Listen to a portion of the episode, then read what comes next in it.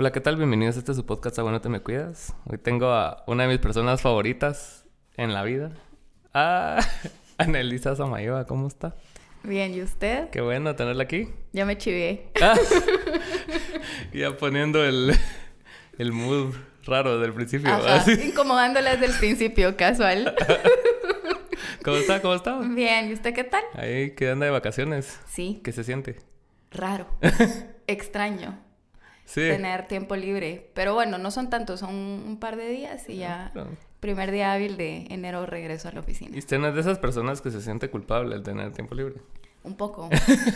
Es feo, ¿verdad? feo, ¿ah? Es muy feo porque uno Sí. como que cae en esa trampa de pensar que uno tiene siempre que ser productiva y la productividad tiene distintas formas, ¿verdad? Claro. Yo creo que también una puede ser productiva leyendo un libro, eh, viendo un documental, una película, no sé, pero, Sí. pero sí, digamos que me cuesta descansar, me siento, a veces sí me siento mal descansando. Sí, últimamente he tenido esta conversación con una amiga que siempre así le pregunto así como ay, ¿qué tal? ¿Y ¿Qué hace? Que no sé qué. Y me cuenta así como 500 cosas que hace el día.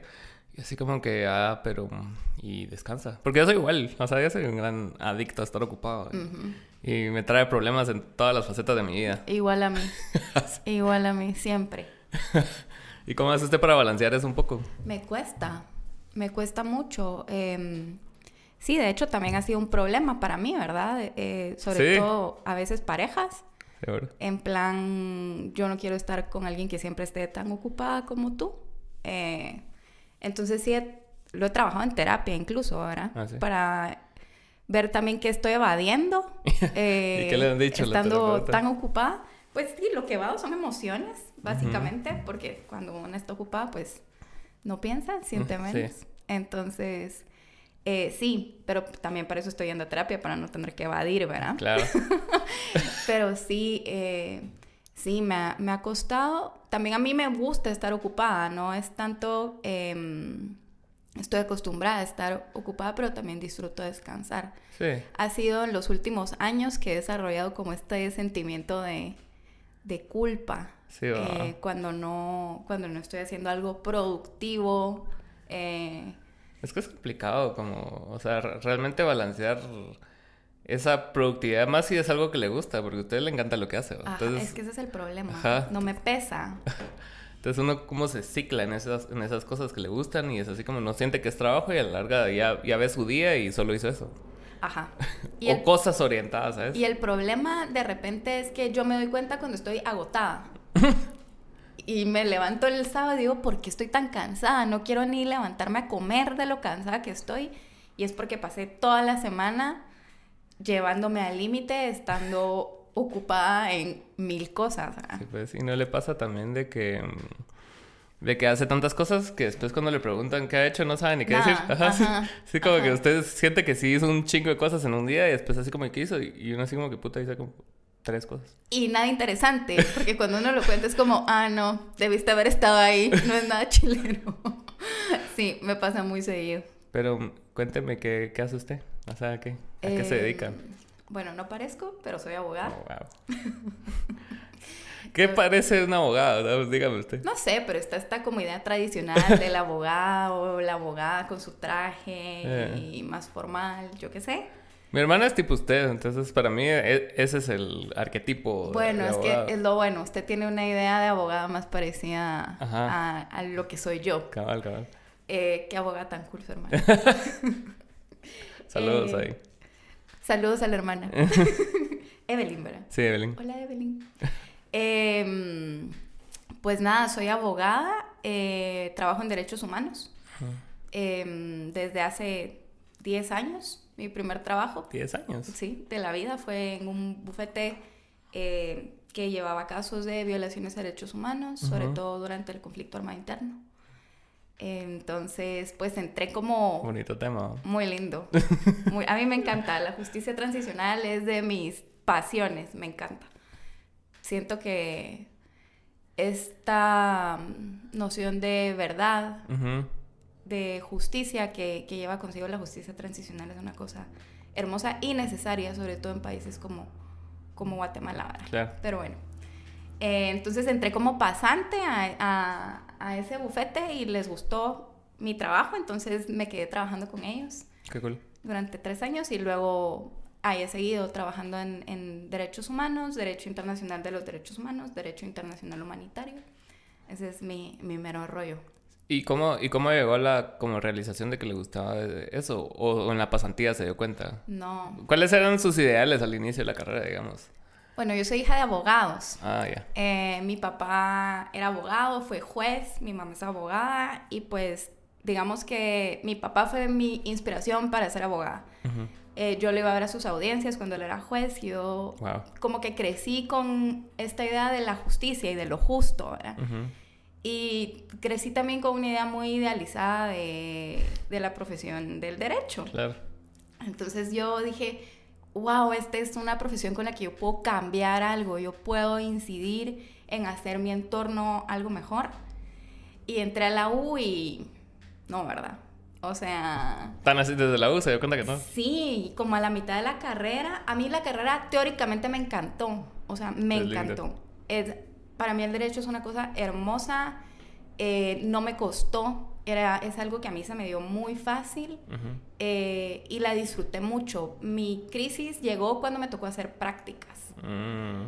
Eh, De cuando veo como la realidad. así es, así es. Cuando ya uno cierra su cuadernito, cierra el libro, cierra el código y le tiene que ir a rogar a un comisario de un juzgado eh, para que haga su trabajo. Sí, pues. Entonces empecé con este, esta crisis de esto no es lo que yo quiero hacer, pues yo no quiero pasar el resto de mis días yéndome a meter a tribunales, pasar ahí tres horas eh, rogándole a un sistema de justicia altamente burocrático, corrupto, Claro. eh, donde si no tengo cuello o no le hablo bonito al notificador o no le llevo una su agüita o un su Tortrix, no me notifica mi proceso. Wow. Entonces, eh, sí, como que la pasé muy mal, porque además era la mitad de la carrera ya. Sí, pues. Y una carrera que además yo hasta ese momento había disfrutado mucho estudiar. ¿Y si no, qué otra opción había? ¿O no había? Eh, bueno, a mí siempre como que me, ori- me he orientado hacia lo social y mi otra opción era ciencias políticas, Mm. pero, pero yo soy una persona súper rígida, entonces digamos que por mi cabeza tampoco pasó a abandonar la carrera y estudiar otra cosa como opción. Sí, pues. en ese momento, que ahora yo digo, mano, qué burra, pues podías haberlo hecho. Pero bueno, no lo hice. Decisiones. Ajá.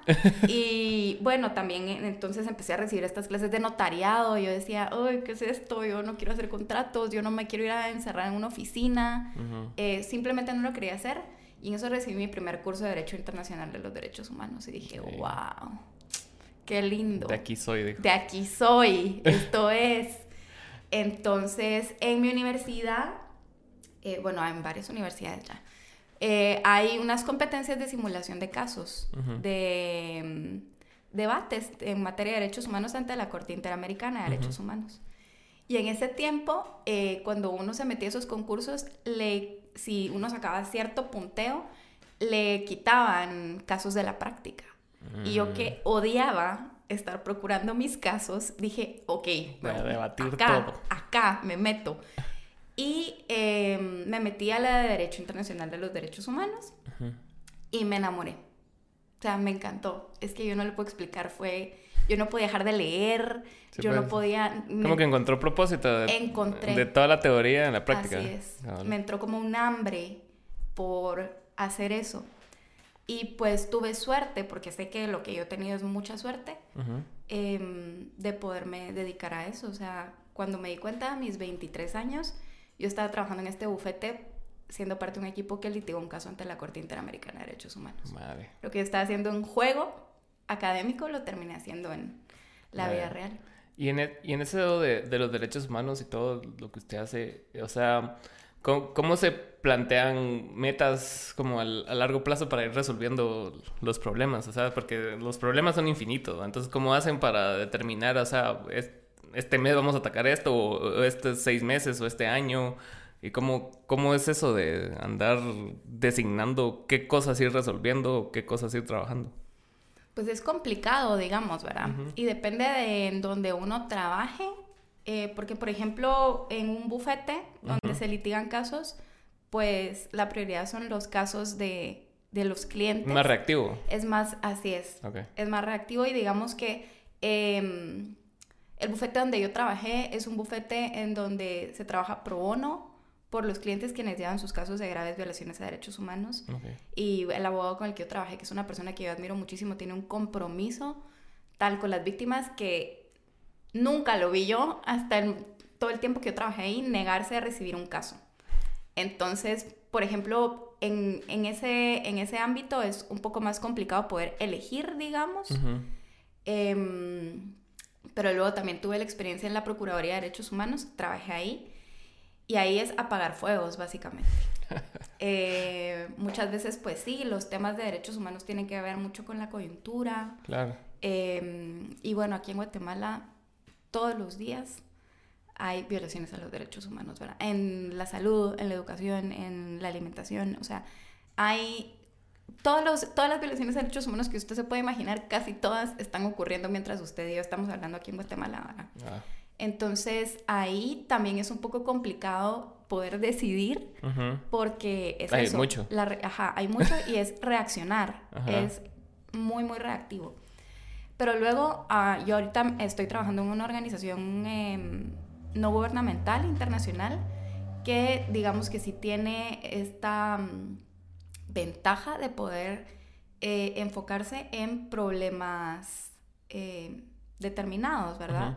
porque trabajamos con proyectos. Entonces, por ejemplo, nosotros estamos trabajando un proyecto que está finalizando este mes sobre trata de personas. Entonces, llevamos los últimos eh, cuatro años, tres años trabajando en trata de personas em, en Guatemala, El Salvador y Honduras.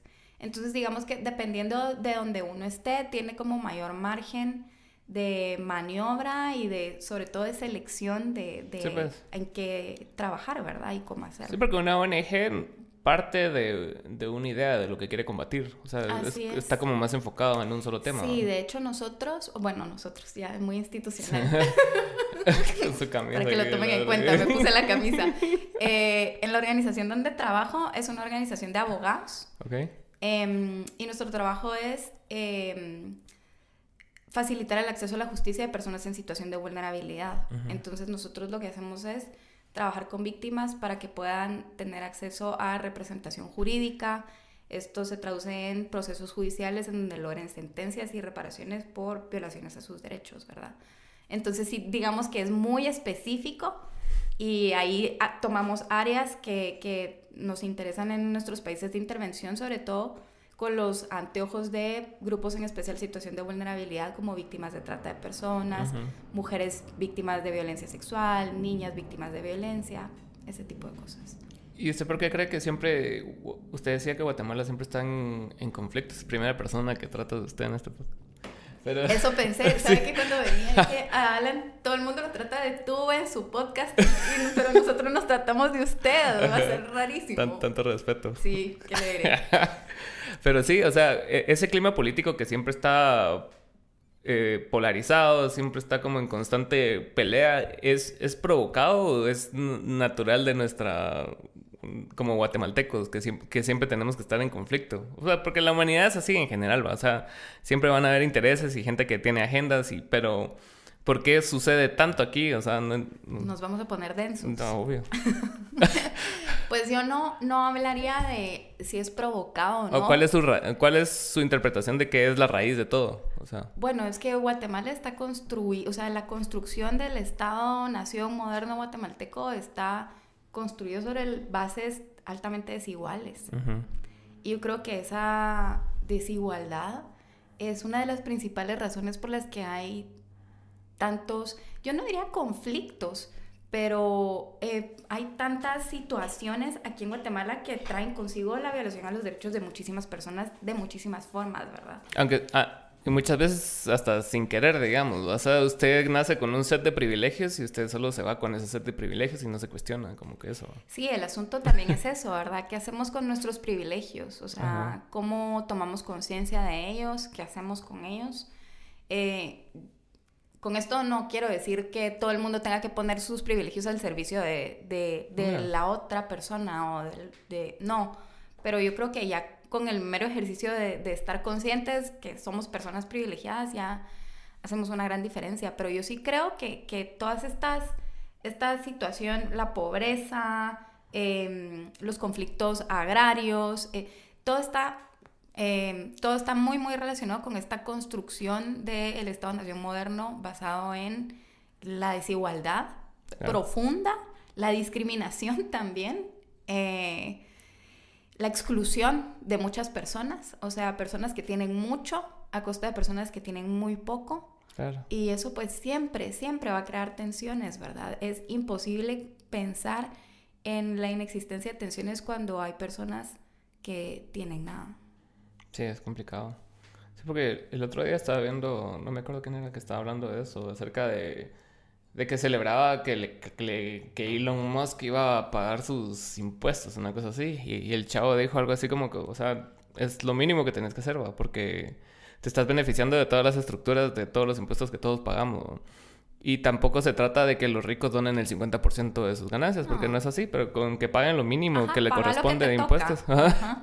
Así como usted, así como yo, que pagamos nuestros impuestos, lo que nos toca. ya, ya hace una diferencia importante. Y usted ve esa película que están hablando ahorita todos, la de Don't, Don't Look, Look Up. Up. No, no, no le he visto porque como Es un lindo ejercicio. el de- asunto de la productividad, pasé el fin de semana viendo un paper de una mi amiga que me lo mandó para verlo. Pero bueno, eh, la tengo en mi lista, ya la puse en mi lista porque me la han recomendado bastante. Dicen que está, está interesante. Está bastante densa, la verdad. O sea, es, o sea, es bien satírica y chistosa y como que sí se pasan de vergas muchas veces.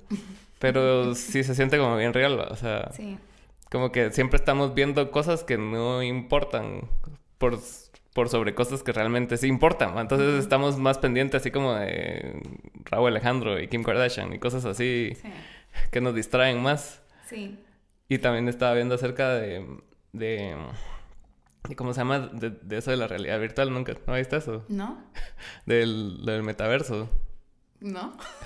Es que, es que ahorita lo que pasó fue que Facebook, eh, con Zuckerberg a la cabeza, Ajá. o sea, presentó como que el metaverso. Entonces todo, todo el conglomerado de marcas que él tiene, Facebook, Instagram, no sé qué más tiene, eh, son parte de un universo que eventualmente va a ser un universo de realidad virtual.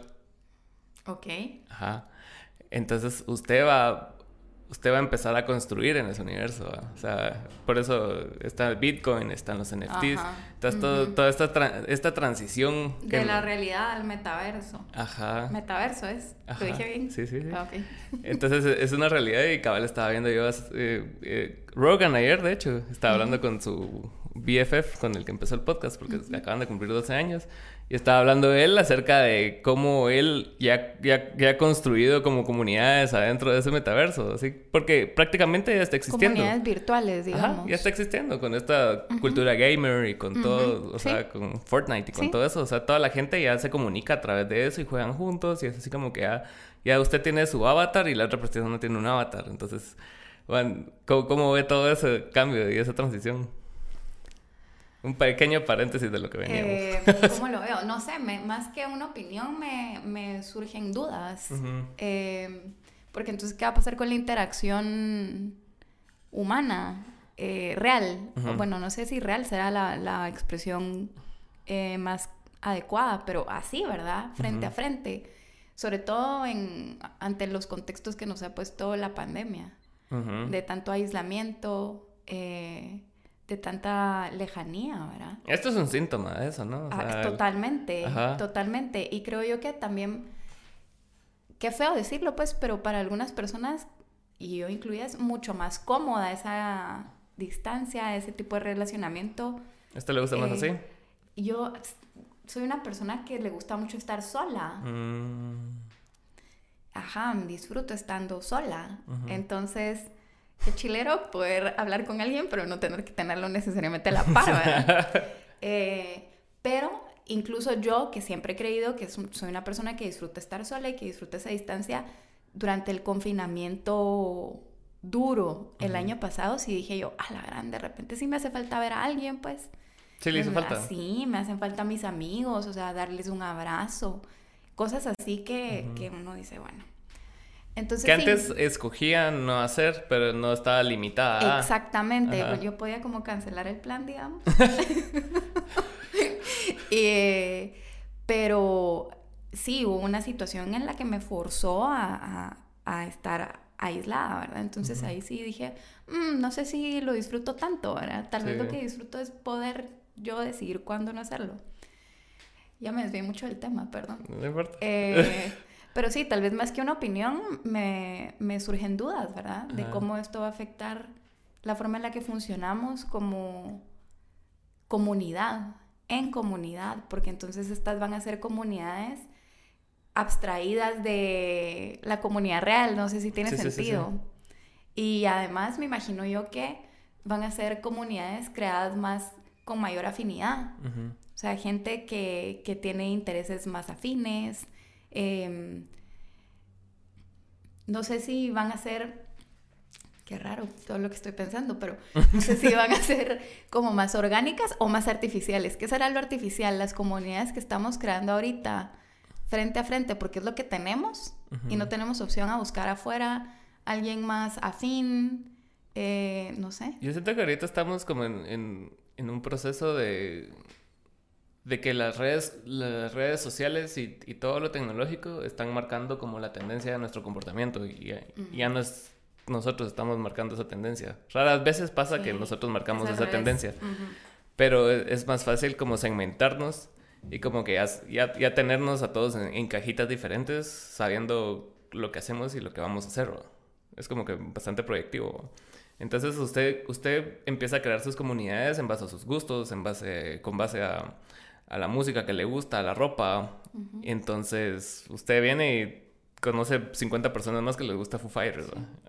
Sí, por eso es que en Twitter uno sigue a las personas que piensan igual que una Ajá. y se dan like entre todos y sí, Exacto. mano, qué chilero. Y, y es difícil porque caen cámaras de eco. Totalmente. Ajá, ¿y usted cómo hace como para balancear eso? O sea, o sí se, se siente como muy sesgada. Pues yo intento no. Eh, intento también tener...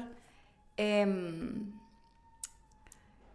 que siento que se va a ir feo, pero todo tipo de amigos y amigas em, con visiones distintas a la mía. Creo yo que eso es súper importante. Mantenerse una abierta a- al debate, a la conversación. Sobre todo a la conversación, porque no todo tiene por qué ser una discusión. Exacto. Eh, no todo tiene por qué ser imponer lo que yo estoy diciendo, como yo veo las cosas, ¿verdad? Em, pero sí es difícil, o sea, sí es súper complicado, sobre todo porque hay muchas cosas que tendemos a tomarnos las personales. Obviamente. Eh, y yo tengo la razón. Entonces, si, si tú no pensás igual que yo, estás mal, sos un idiota. Es que usted antes era más incendiaria, ¿no? O sea, cuando- Mucho. en Twitter era así como que madre, o sea, abro hilo. Pero me cayeron los net centers. Entonces, digamos que ya no disfruté tanto el acoso del net center. Sí, duro, ¿ah? Eh, sí, lo sentí súper feo. No me gustó para nada. Y sí, era consecuencia de, de eso, que yo era una persona súper incendiaria y outspoken y decía todo y sin filtro, no me importaba. Y aparte tenía una base de seguidores importante, ¿no? Ajá. No, no era así de que, ah, alguien que tiene 100 seguidores que diga algo así, o sea, como, ah, Ajá. good, cool. Sí, sí, cool. Pero pues sí, me, digamos que me empecé a moderar un poco. Empecé a reservar este, mm, estas expresiones también para espacios un poco más privados para mí, donde yo me sentía más en confianza, Ujú. porque también empecé a cuestionarme mucho sobre, por ejemplo, esto, el podcast. O sea, estamos hablando, lo está grabando y en algún momento usted lo va a liberar al internet. Y si yo dije una estupidez, ya la dije Ajá. y ya se quedó ahí. Y ya va a haber un montón de gente viéndole y diciendo, ¡a la madre! Lo que dijo. ¿Cómo dijo eso? Y ya sabes. Sí, sí, sí. Y no solo van a ser mis amigos, o sea, va a ser gente a la que le caigo mal, gente que pensaba determinada forma de mí, em, gente de verdad que está esperando que uno cometa errores, o gente que le va a aplaudir a una, lo que sea, aunque uno diga, "Pues, no sé, cualquier estupidez, pero siempre hay gente que, que a todo lo que uno hace le parece súper bien. La cosa es que empecé a pensar mucho sobre eso, ¿verdad? Cómo eh, lo que liberamos al internet después nos puede regresar. Claro. Em, y digamos que yo sí ya siento más una responsabilidad em, al momento de emitir mi opinión Mm, al momento de, de decir lo que yo pienso, no porque sea malo, sino porque he podido acomodarme con la idea de que lo que yo digo no es la verdad absoluta, que yo no tengo una razón absoluta, entonces me meto en menos tweet peleas y porque no quiero decir la cosa es que no quiero, o sea, no, no, ya abandoné esta idea de imponer mi punto de vista. De si alguien me dice, no, man, estás mal en un tweet, y yo decirle, está bueno, no me voy a desgastar con vos. Ajá, si yo creo que es una oportunidad para conversar con la persona, chilero, démosle. Pero hay gente que lo único que te quiere decir es no tener la razón. Sí. Yo tengo, la, razón. Exactamente. Y vos no tenés la razón. Así es. Entonces, em, sí, sí, he sido, me he ido moderando. Eh, ya no soy tan Qué así en Twitter. Qué madura. Aguante. No sé si madura, porque no, también... Sí es parte de madurez, o sea... He pensado a veces si no es incluso como cobardía, ¿verdad? Así como, mano, tú deberías siempre seguir diciendo las cosas. Pero... ¿Pero por qué? Pues no sé. No sé. Es como que uno se mete solito en como que ciertos personajes, siento yo. Yo me, acuerdo que yo hace cinco años también eh, er, era así y era así como que ah, yo soy el que tiene que decir este tipo de cosas o, el que tiene que escuchar este tipo de música. Y solo yo creía eso, o sea... Después, o sea, usted viene y como que, ah, me gusta también esto y no tiene nada de malo y como que a la gente no le importa realmente, o sea, van a haber algunos que sí, que va a ser, ah, la puta, antes era diferente, pero y ahora escuchamos a Bad Bunny, por ejemplo. Exacto. Bendecido. Bendecidos. Gracias. Gracias por existir, Bad Bunny. Te amamos, Bad Bunny. Pero sí, uno, se crea sus propios constructos que lo van cerrando y, uno cree que tiene que llenar eso, si no uno pierde completamente el sentido de lo que es y no creo que sea necesariamente así. A mí me gusta leer cosas o escuchar a personas de las cuales no estoy de acuerdo. Y lo hago a veces así como ejercicios de, o sea, de porque siento que estoy como muy metido en un rollo, o sea, como en un rabbit hole de algo. Y digo yo, puta, estoy ya muy metido y como que ya todas mis opiniones son de eso. Entonces me pongo a escuchar otras cosas y de Mara que no necesariamente piensa igual a mí. Y digo yo, ah, puta, sí tiene puntos. Tampoco hay que pasarse de vergas con gente idiota, pues, pero o sea... Sí, pero es que hasta la gente que uno considera idiota es importante saber qué piensa. Sí. Sí. Y además, eh, porque mientras lo oigo hablar, obviamente me quedo pensando, si le estoy poniendo atención, pero no sé si le pasa, pero a mí, mientras menos necesidad de expresar ciertas cosas de cierta forma, o mientras más controlo mis impulsos de expresarme, más he aprendido a escuchar. Claro. O sea, me he convertido en una persona cada vez más callada. No sé si es raro también, ¿verdad? Pero si estoy sentada en una mesa con un montón de personas, muchas veces yo ya prefiero escuchar que sentarme como lorito, porque que me pasaba, pues, o sea, me pasaba, mucho, que, que, era esto de yo pienso, yo digo, eh, quien quita incluso de una forma impositiva, sin mm. darme cuenta, ¿verdad? Entonces ahora yo creo que yo aprecio mucho esto de sentarme a escuchar. Sí, es complicado. A mí el otro día me, junté con gente del trabajo que, fue, que tuvimos convivio y todo el rey. Y yo usualmente en como cosas sociales de mucha gente casi no participo hablando porque em, empiezo como a, a, ver los comportamientos de la Mara, o sea, no, no juzgar, pero a ver. A analizar. Y, y, como que hay gente que sí, como que está el Spotlight 1 y Spotlight 2, entonces como que las conversaciones se rigen en base a esos dos Spotlights, entonces como que se vuelve una lucha de yo dije, antes, o yo soy chistoso, o yo digo esta mierda, o yo digo la mejor anécdota. Entonces, a la larga, yo, yo en lugar de entrar en esa trifulca de como que necesito los reflectores, ajá, mejor me retraigo y escucho y ya así como, y me dijeron así como, pero ¿por qué casi no hablas y que no sé qué? O sea, por lo mismo, o sea, no, no necesito protagonismo en la conversación. Y si hablo es una otra cosa. Hay gente que naturalmente siempre tiene el spotlight. Exacto. Es, o sea, hay gente que ni se esfuerza por tenerlo y, y naturalmente llama la atención o uno gravita hacia esas personas. Eso también es súper curioso. Aunque hay personas que se esfuerzan por hacerlo. Ajá. Eh, a mí me decía una persona hace poco que me ha visto convivir como con distintos grupos de gente. Ahora me dice, em, siento que a veces tú cuando estás con este grupo de amigos, sentís la necesidad de tener la última palabra. Y dije, wow, no me he dado cuenta. ¿Y se dio cuenta? Y no me he juntado con estos amigos, pero cuando lo Le haga... dejé hablar. Ajá, Sí. sí, me, me salí esta de los chats de WhatsApp. No, pero por ejemplo, sí, la próxima vez que me junte con ellos, quiero ver si yo sí tengo esta pulsión a, a querer tener la última palabra. Pero ahora ya está como con la predisposición de eso. Pues por lo menos, no sé si predisposición o la conciencia. de- La conciencia de... cabrón. Ajá, pero, pero sí quiero ver, porque, y no eras una, querer tener la última palabra como una imposición, sino, aunque se me sea, aunque sea una broma. Eh, pero alguien dice algo y tú regresas como una broma. Ah. wow, no me he dado cuenta que lo hago. Y lo haces como elevando más el tono de voz. Y yo, ¿Y esta persona qué? eh, Ah, ¿por qué, por qué ¿por observa qué me tanto? analiza tanto? no sé. pues porque me puso atención en esa ocasión, ¿verdad? ok, ok. Eh, buena pregunta.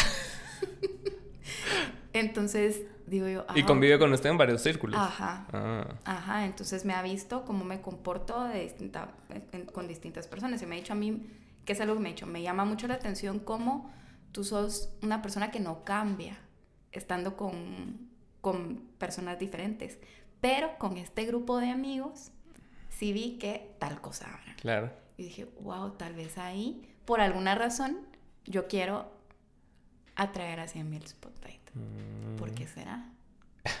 Entonces, como que sí me pongo a pensar en ese tipo de cosas. Y hay, y hay un libro acerca de eso, ¿no? De los, no sé si era eh, de los cuatro acuerdos toltecas, algo así. Un libro así mamón.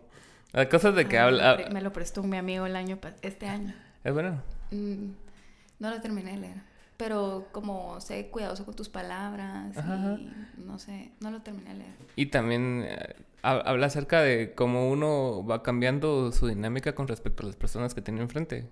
Porque es natural y siento que no es un rasgo de no tener una personalidad definida, sino que simplemente ser inteligente y leer como el, el cuarto, o sea, usted no va a ser igual como es conmigo que con su mamá, No, totalmente. por eso le digo, entonces... Siento yo que si es, si es un rasgo de inteligencia como que no... O sea, no perder totalmente la esencia y ser como que un camaleón y Ah, no. y cambiar todo de ustedes siempre, pues, pero sí es como ser como cauto y saber ver cómo las personas reaccionan a las cosas que usted dice, porque a mí me pasa mucho cuando soy nuevo en grupos, usualmente no hablo, entonces, pero hago comentarios así como que, ah, ajá, pasados de verga un poco, ajá. Entonces muchas personas al, al inicio se lo toman así como que a la verga, este cerote, es este qué ofensivo. ¿ah? qué estúpido. Mano, no te conozco. Ajá. Y, y tampoco es con la necesidad de ofender, pues, pero o sea, simplemente soy así. Pero Y- así salen. Ajá. Ajá, así salen, o sea, sale. Así es. No lo puedo controlar. Pero sí, es como que con el tiempo también me, me he medido bastante con respecto a esos- ese tipo de comportamiento, porque a la larga la gente no me conoce. Sí. Ajá, yo sé quién soy, ¿va? pero la gente que me ve por primera vez, o sea, que no, no tiene ni una puta idea de quién soy. ¿va? Y se hacen juicios también Ajá. con base en esas primeras interacciones. Exacto. O sea, hay gente que se puede quedar pensando que usted es un imbécil. Sí, Y no, ese es un lindo. y está bien. Está bien, pues, pero no es ideal que la gente... Y, que muchas veces es como una fachada, porque, o sea, yo, yo soy bien distinto como soy con Lucas que con Ajá. personas X, pues, o sea, y, Sí. y nadie sabe realmente cómo soy con Lucas. Entonces las personas no me, no me topan como ese, per- ese papá. Sí, Ajá. sí. Entonces es como que sano hasta cierto punto como que tener como la facilidad de, Adaptarse. ajá, adaptarse y abstenerse a, a no ser tan incendiario, ¿va? Porque usted me contaba que también que en su familia usted también Ah, sí. la ven así como que a la madre, Sí. el Che pero- Guevara. Sí, hombre. Así almuerzo familiar. ¿Y qué opinan del genocidio? Pero, ay, ya no. Ya no. O sea, ya no siento esa necesidad de. Y antes sí lo era. Ah, sí. O sea. Pero está. Yo creo que puede, puede ser algo que afecta la relación con la familia ahora. Sí. Em, mi papá y yo teníamos muchas diferencias, por ejemplo, por cómo pensábamos. O sea, incluso él siendo abogado, yo abogada, una vez me dijo, si yo hubiera sabido que te ibas a dedicar a los derechos humanos, hubiera preferido que fueras maestra de primaria. Ah, Yo qué así, duro. wow. ok, es Gracias, mi única papá. hija abogada a la fecha, porque ahora mi hermano es abogado. Pero en ese momento yo era la única hija abogada y me dijo eso y dije, wow, qué duro, pues. Em, y era porque yo sí tenía esta necesidad de imponer mi visión como la, la buena, como la correcta, ¿verdad? Em, sí, me subí como en mi high horse y dije, ok. Yo tengo la verdad. Ajá, yo trabajo en derechos humanos, mano, o sea, vos no sabes nada. Entonces, digamos que sí es complicado llevar a, a la mesa familiar algunos temas, ¿verdad? Sobre todo cuando... Eh, sí, uno viene de un entorno que es un poco más conservador. Claro.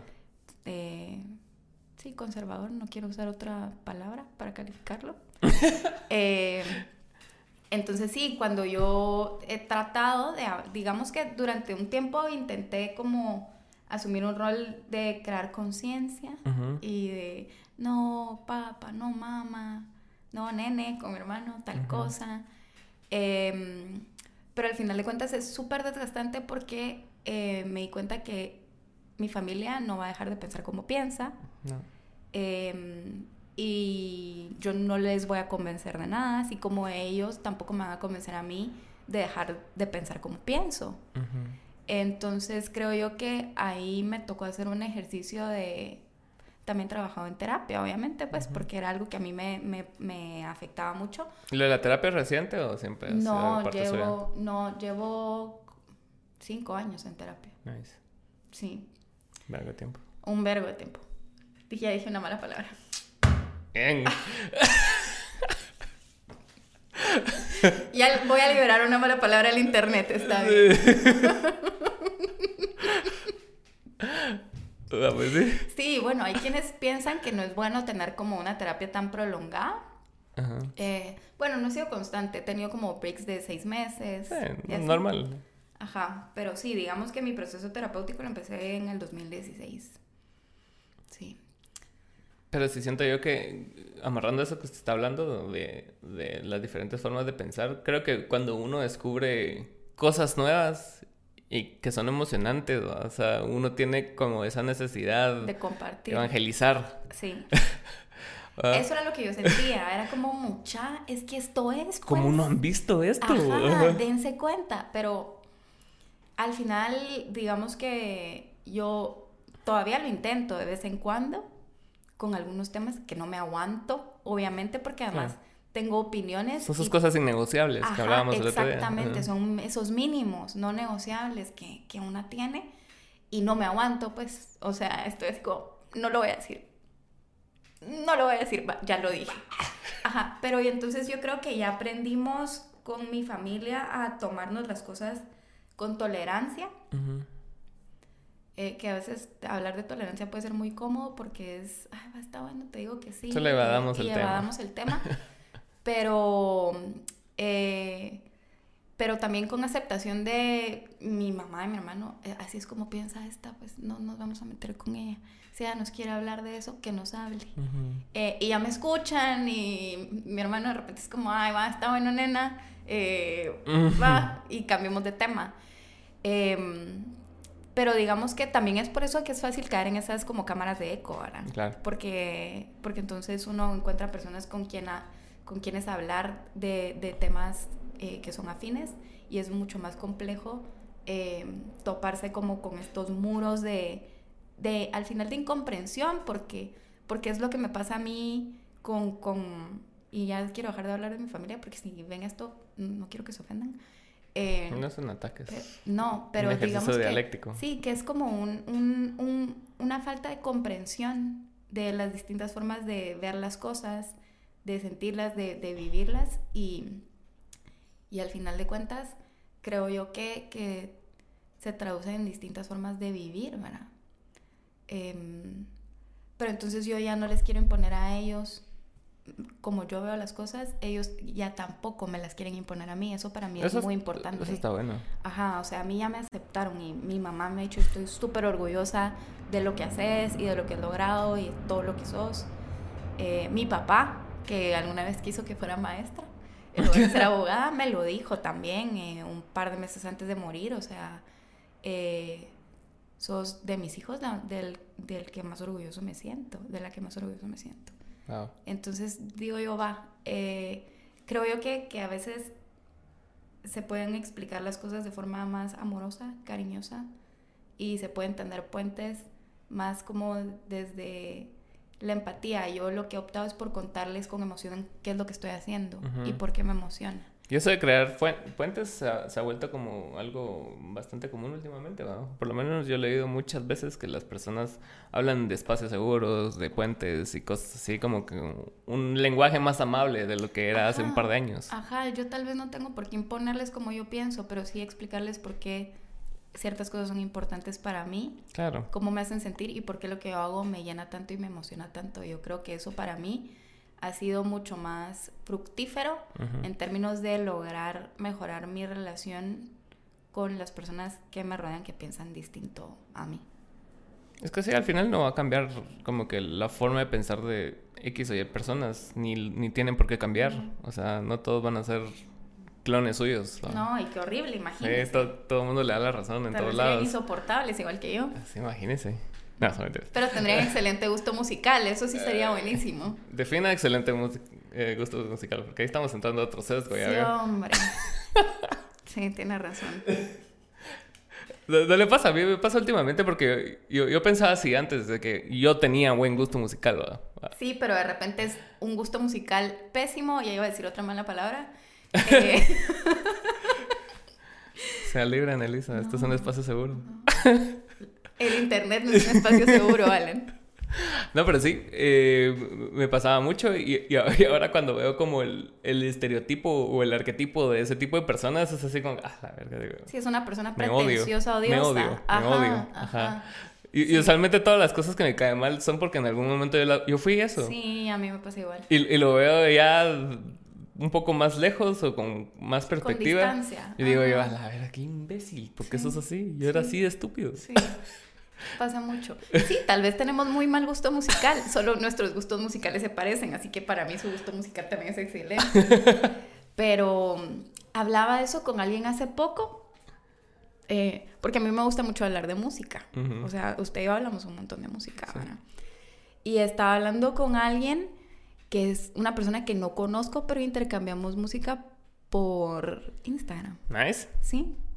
Eh, porque además siento yo que la música es una forma en la que uno puede conocer mucho a alguien y, por ejemplo, yo, y lo hablábamos ayer con alguien, valoro mucho que alguien me diga, esta canción te, creo que te puede gustar. Me, o sea, para mí, yo recibo esa canción y la escucho con emoción porque digo, bueno, esta persona pensó en compartirme esto, que es algo que le gusta. ¿Y cuando no le gusta, qué pasa? Le digo. ¿Así le dicen? Sí, no me gustó por tal cosa. Bueno, esta no fue mi favorita. Así me deja la canción de Justin Bieber. Ah, yo le Kid Laroi. Gran canción. Ah, la no me gusta, es muy somatada. Buenísima. Así, pues sí. Y lo peor es que... Una hora peleando por la canción. Es que es mala, no es, no es buena, pero ¿sabe qué es lo peor? Es linda. Que no, no, no, no me gusta. Y escucho la letra. Es buenísima. Ala, no es buena, es muy mala. Y eso que yo soy fan de Justin Bieber. Eh. yo amo a The Beeps, me gusta. Uh, the Beeps. Eh, pero esa canción es muy mala, no gustó. Y le dije, no gustó. Bueno, entonces, su amigo. Eh,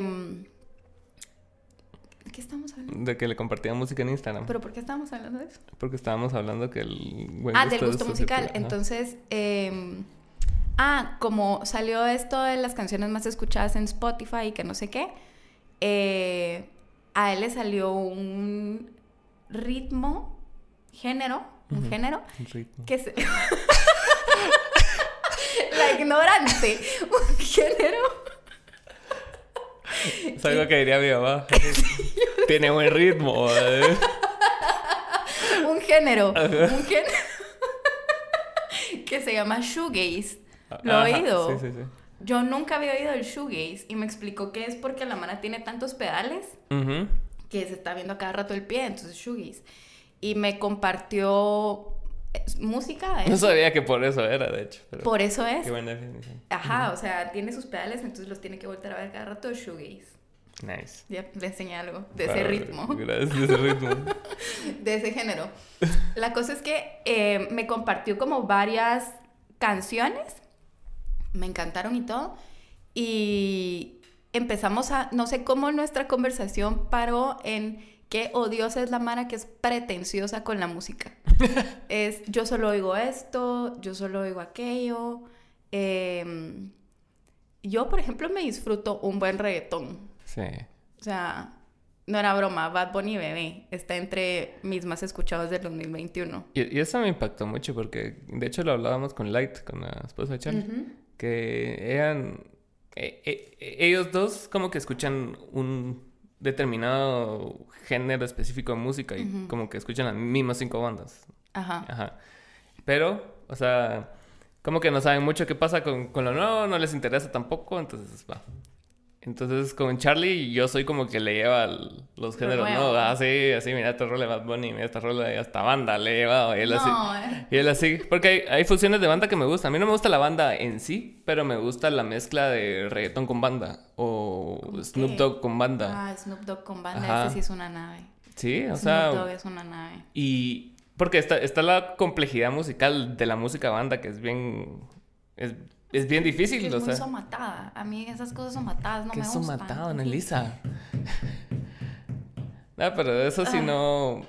O sea, hay, hay cosas bastante melódicas. Yo aprecio el- lo melódico, va más allá del género. Ajá, Entonces me gusta un buen coro y digo, "Oye, puta, qué buena rola, y me quedo ahí. Ujú. Entonces, cuando mezclan géneros, la banda en sí no me gusta, así como la tradicional y la vieja, que es así como que a la madre, si no me llega. Sí, además las letras son... Algunas sí son bien duras. Sí, las que son más como historias, corridos de... Narcocorridos, Ajá, ajá, como eso de la duro. vida difícil de Sí. cierta mara. Ajá. Pero sí, aprecio. Entonces ella me decía de que, de que ella no sabía como la relevancia de Bad Bunny hasta que pasó esto del rap de este año. Y todo el mundo Por lo menos, Bunny. ajá, top 5 al menos, ¿va? O Sí. ya sea él como artista o una canción, pero algo. Y una chava que estaba ahí le dijo, es que sí, o sea, tiene tanto en su catálogo que algo te vaya a gustar. Ajá. Es buenísimo. Yo lo amo, yo lo amo. Y también me cae mal la gente pretenciosa con la música, porque o sea, hay, hay, hay personajes en internet que, que son así. Y yo digo, a la vez, diablo este cerote. Pero los mantengo ahí para como que no, no, no perder ese como... Sí, y también lo Ancla. que hablábamos, ¿verdad? Sí. Tener, ajá, tener como siempre estas voces que hablan distinto a uno, ¿verdad? Sí, sí. Y, y no comparto como el 95% de las cosas que dicen, pero ahí las tengo porque digo yo, va, está bueno. O sea, porque puede caer uno como en solo cerrarse otra vez el círculo y solo leer cosas que le gustan y qué hueva hacer así. Sí. Yo no quiero ser esa persona, Annalise. No, yo tampoco. No queremos ser esa persona. Pero sí, y regresando al tema de los derechos humanos, que nos desviamos un montón. Perdón. No, sí, pero me, me me parece bastante im- importante como el, el- el trabajo que usted hace y como que el- siempre anda como viendo la manera de, de- de promoverlo de alguna forma, pues, porque, o sea, sí, sí se necesitan como personajes que tengan, que tengan voz en los espacios modernos, porque de qué sirve el trabajo que usted hace si no hay alguien que lo traduzca al- a, al- a Twitter, a las nuevas generaciones, a Twitch incluso. ¿va? Entonces, usted con en ese como que en ese sentido de cuando hace talleres o cuando, cuando hace pláticas, o sea, ¿cómo, cómo es su proceso para llevar ese mensaje y un poco a un nivel más coloquial, ¿va? Porque hoy estaba viendo a un, a un chavo que es apellido Santaolalla, que es de esos comunicadores científicos, Ujú. como Neil deGrasse Tyson o lo que fue Sagan, entonces, y es de Latinoamérica, o no, es español, ¿verdad? habla hispana. Y la cosa es de que estaban hablando con este chavo de creativo acerca, explicando cosas, así como wormholes y etcétera, etcétera, en un lenguaje más coloquial. Entonces es bastante importante como hacer llegar el mensaje. Entonces, ¿usted cómo hace para aterrizar todas esas ideas y no volverse tan jurídica? A mí me cuesta mucho. ¿Sí le cuesta? Yo creo que es como una mala maña o un vicio que tenemos las y los abogados. Eh, como que nos entrenan para decir cosas que solo los abogados y las abogadas pueden entender o que la gente no entienda. Y eso me parece algo terrible porque cuando una se da cuenta ya está hablando así. Eh, Me encanta cómo tiene internalizado todo su discurso de, de una, las los y todo eso. Sí, no sé, así soy. Vamos. Pero entonces, eh, por ejemplo, mi roommate es nutricionista. Ujú. Y ahorita con la pandemia nos ha tocado hacer home office una frente a la otra, ¿verdad? Entonces, cuando yo uso algunos términos y es así como, mano, ¿qué estás diciendo? Pues, ¿qué estás hablando? Em, entonces, ahora cuando digo jurisprudencia, ella se ríe y me dice, ya sé qué quieres decir. Pero porque le tuve que explicar eh, con otras palabras qué era, ¿verdad? Y digamos que para mí siempre ha sido un, un reto poder em, no oírme tan abogada, porque además teniendo papás abogados, en mi casa siempre se habló como abogado, como abogada, em, que no es algo bueno. Yo estuve en un colectivo ciudadano durante unos años, en 2016 hasta el 2019, y era parte de una de las comisiones de comunicación. Mm. Y mm, coordiné la comisión de comunicación durante un tiempo y yo creo que a mí el ejercicio de, de, estar ahí y ver como colectivo qué le queríamos comunicar a las personas de una forma que pudiera eh, ser seria, pero también fácil de comprender, me ayudó mucho en saber que hay sinónimos, pues. bueno, esto lo puedes decir de mil formas, no, no como te enseñaron en la UA a decirlo, ¿verdad? Y me ayudaba mucho que trabajaba con diseñadores, y entonces me decían, mira, es que esto sí no se entiende. explícamelo, decime qué querés, qué querés decir, cuál es tu idea. Entonces, como que yo ahí fui aprendiendo a quiero buscar un des algo, pero no encontré la palabra, pero a, no, no querer sonar tan abogada, a darme cuenta que también Desabogadizarse. es... desabogadizarme, no sé. Eh, alguien ahorita le acaba de dar como un... ¿Qué dijo? ¿Qué es eso? Acuñando, acuñando términos. así random. Bueno, perdón. Eh, la cosa es que... Em, pero me, me cuesta, es algo que a mí me cuesta mucho. Eh, lo logré un poco ahí, eh, pero digamos que, que, es algo que constantemente yo me estoy exigiendo a mí misma, eh, intentar no sonar tan abogada, porque es una barrera, pues el lenguaje es muchas veces una barrera para muchas cosas, ¿verdad? La palabra es una barrera, puede ser un puente o puede ser una barrera. Entonces, em, cuando yo, regresando a la pregunta, cuando yo doy talleres, o doy formaciones, lo que intento es poner ejemplos. Mm. Em, porque creo yo que eso aterriza mucho más. Eh, primero, eh, usar poco lenguaje jurídico, que a veces cuesta, porque muchas veces los temas de los que yo hablo son jurídicos. Pues. Eh, entonces, buscar sinónimos que sin ser jurídicos no dejen de, de ser técnicos o apegarse a lo que yo quiero decir y usar muchos ejemplos. Em, porque eso como que aterriza mucho los temas, los, los, humaniza además, porque no es lo mismo yo decir, la trata de personas es la captación, retención, traslado de una persona y hablar, digamos que recitarle la definición de una definición jurídica a eh, decir, por ejemplo, hipotéticamente, ¿verdad? Porque también mis ejemplos intentan ser siempre hipotéticos, pero con base en experiencias eh, reales. Decir, a, Ana le pasó esto, a ella un novio bajo engaño le dijo que em, le iba, la iba a llevar a trabajar a el hotel de su familia. Y cuando llegó ahí se dio cuenta que eh, lo que querían era prostituirla, pero él le quitó su DPI, le quitó su dinero, eh, encima de eso le empezó a drogar y le encerró en un cuarto. Digamos que no es lo mismo a que si yo le recito el artículo 3 del protocolo tal, ¿verdad? Entonces, eso es lo, como lo que yo he tratado. Em, además, intentar que mis ejemplos siempre sean algo que la gente pueda sentir cercano, eh, porque el asunto con las violaciones a los derechos humanos es que a veces como no nos están pasando a nosotras, lo vemos como algo muy ajeno. Y pasa con todo, ¿no? O sea, como la pobreza, como cualquier cosa. Si uno, no lo, si uno no lo está viviendo, uno siente que es otra realidad, pues, y, y hace referencia así como, ah, el pobre los niños de África. Y así.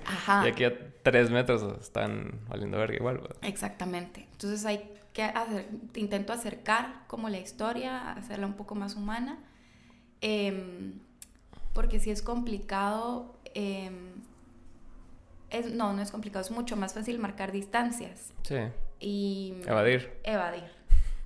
Evadir. Qué buen tema de podcast, la, la evasión. Sí, y a, mí, a mí me enseñaron en, en, el tiempo que estuve en rehabilitación, porque muchas veces cuando usted se sube a, la tribuna de A y NA, eh, usted habla como uno, una, no dice yo, nosotros. Entonces, en esa forma, en el lenguaje está evadiendo usted la responsabilidad de las cosas que hizo, ajá. Ajá, así como que uno, uno sabe cómo es, y todos así como que sí, uno sabe, pero ¿quién es uno?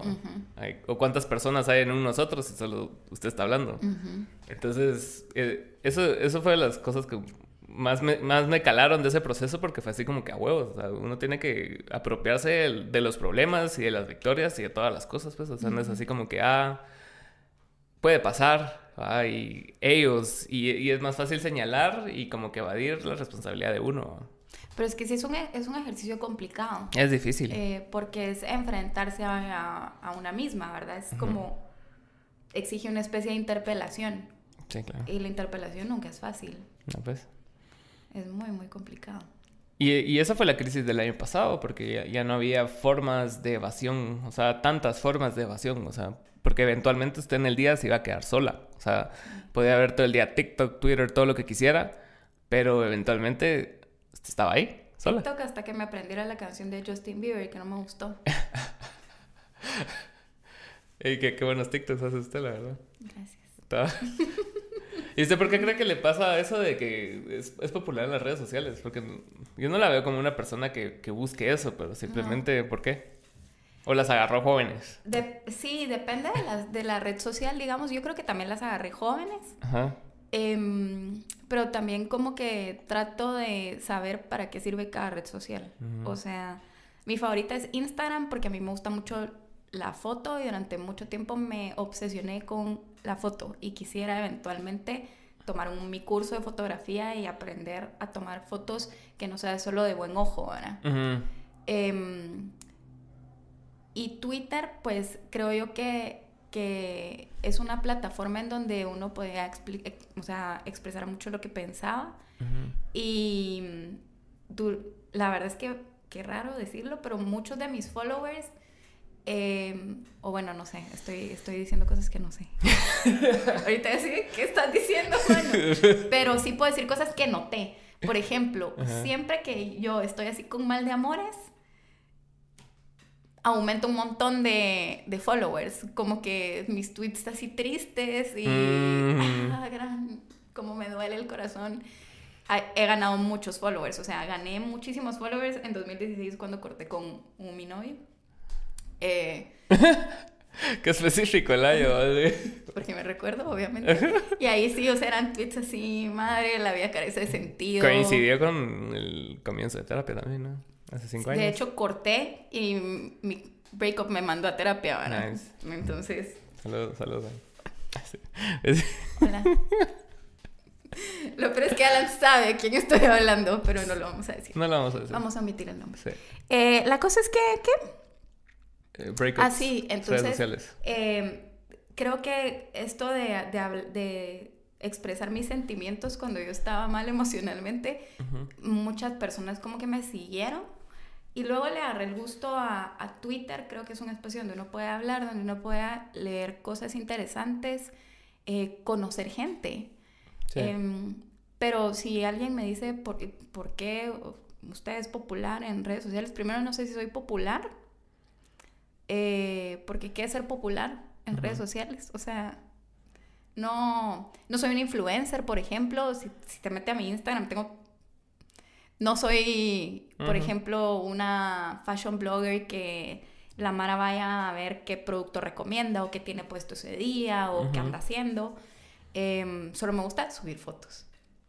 Y muchas de mi gata.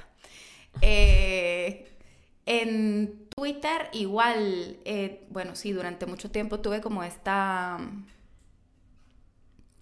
tendencia tal vez a, a tuitear cosas que eran de mi interés, sobre todo así como en derechos humanos y lo que yo creo de la justicia, yo qué sé. Em, pero cada vez estos, esos mis tweets son menos populares. Digamos que tuiteo una foto de un sunset, 500 likes. Eh, y tuiteo algo como la discriminación racial, 20. 5 likes. No, es que ni 20. Pero lo sigo haciendo, ¿verdad? La cosa es que no, yo no, no soy como esas personas que ya tienen descifrado el algoritmo, la receta del éxito en redes sociales. Eh, creo yo que se trata un poco de ser como uno auténtica.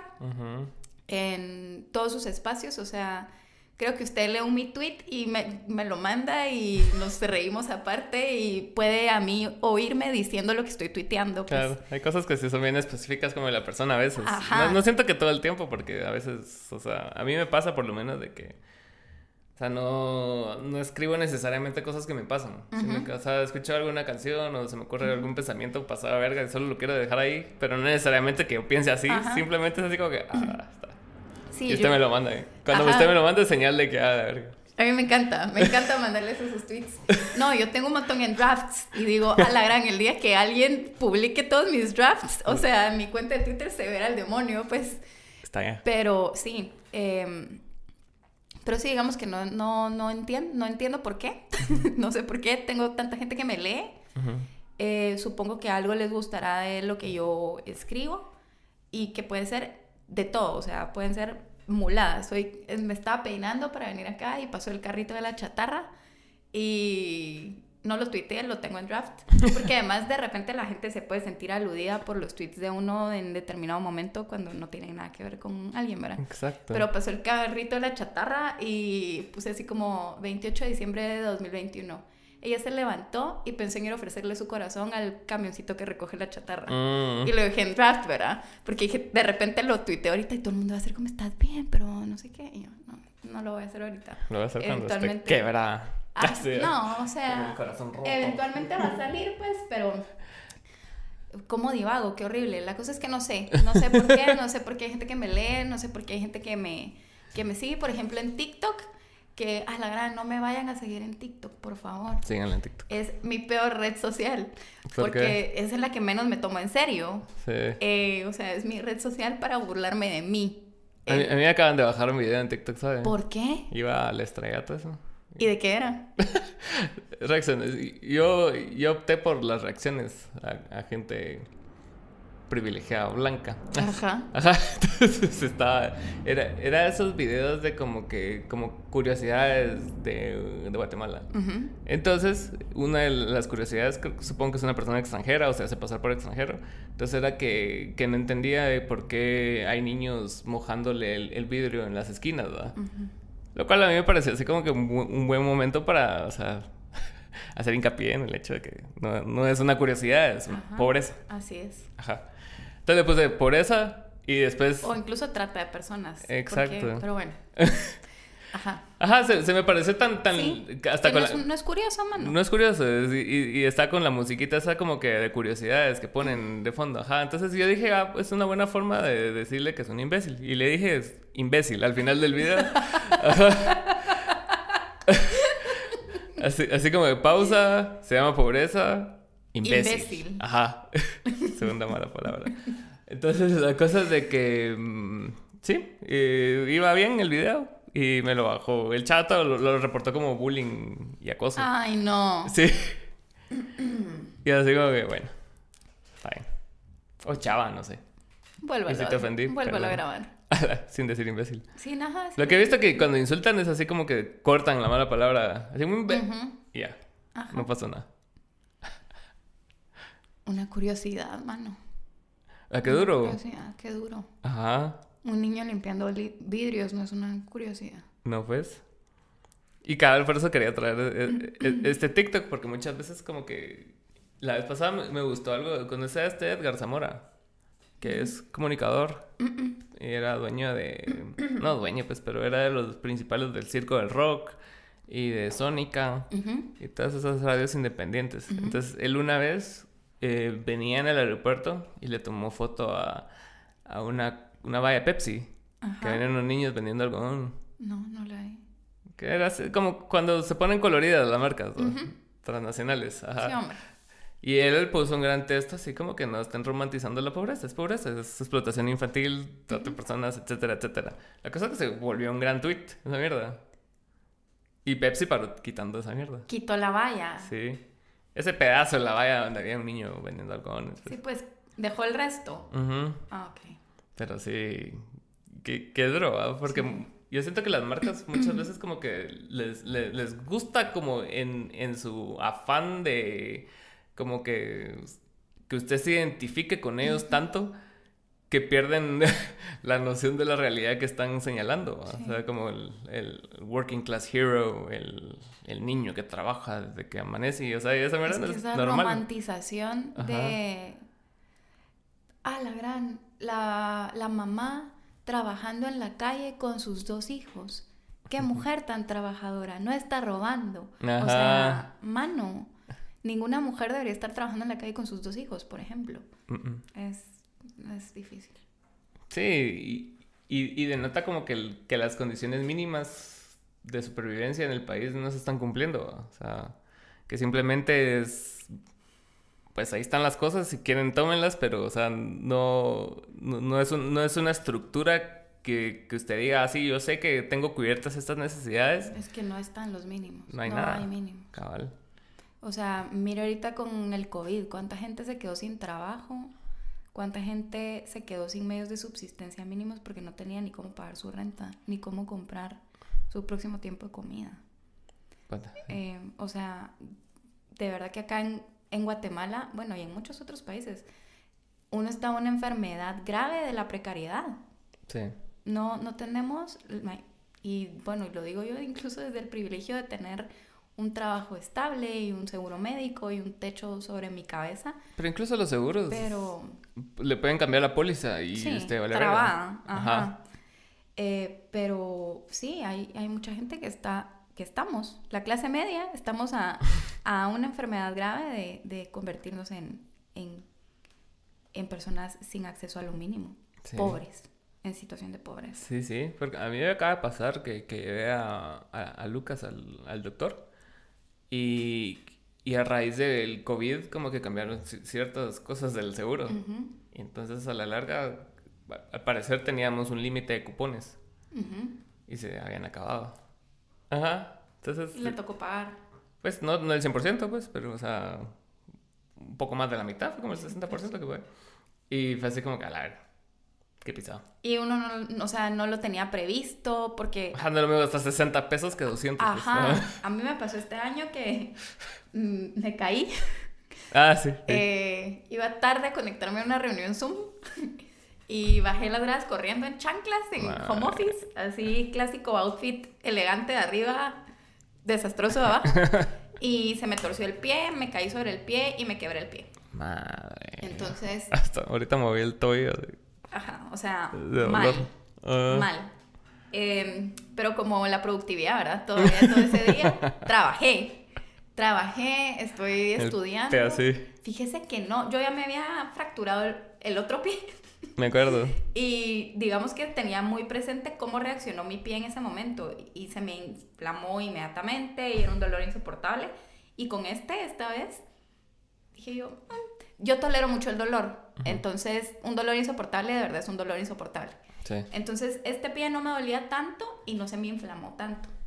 Entonces, yo todavía trabajé todo el día, recibí mis, estoy sacando una maestría, entonces recibí las clases en la noche me fui a dormir. Normal. Normal. No tomó nada. Me puse hielo y tomé ibuprofeno. Ah. O sea, dije, es una torcedura de tobillo.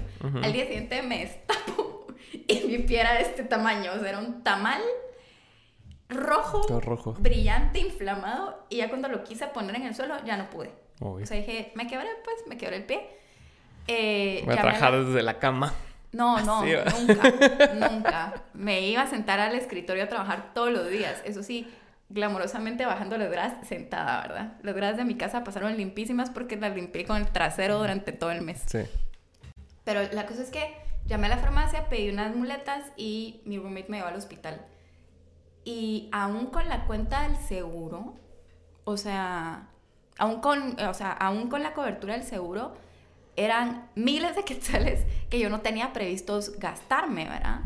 Más el medicamento que me tuve que tomar durante dos meses porque me dolió horrible el pie, más yo qué sé, ¿verdad? Y era algo de lo que yo me iba a curar, no era una enfermedad crónica, no es algo que me iba a mí representar un gasto durante el resto de mi vida. Pero ¿qué hace una persona que tiene una enfermedad crónica? Una familia con un chiquito o una chiquita que tiene una enfermedad crónica. O sea, no, no hay condiciones para que uno pueda vivir bien. Y muchas veces ni, ni se diagnostican esas enfermedades. También. Ajá. Entonces solo simplemente la gente vive con dolor, vive mal.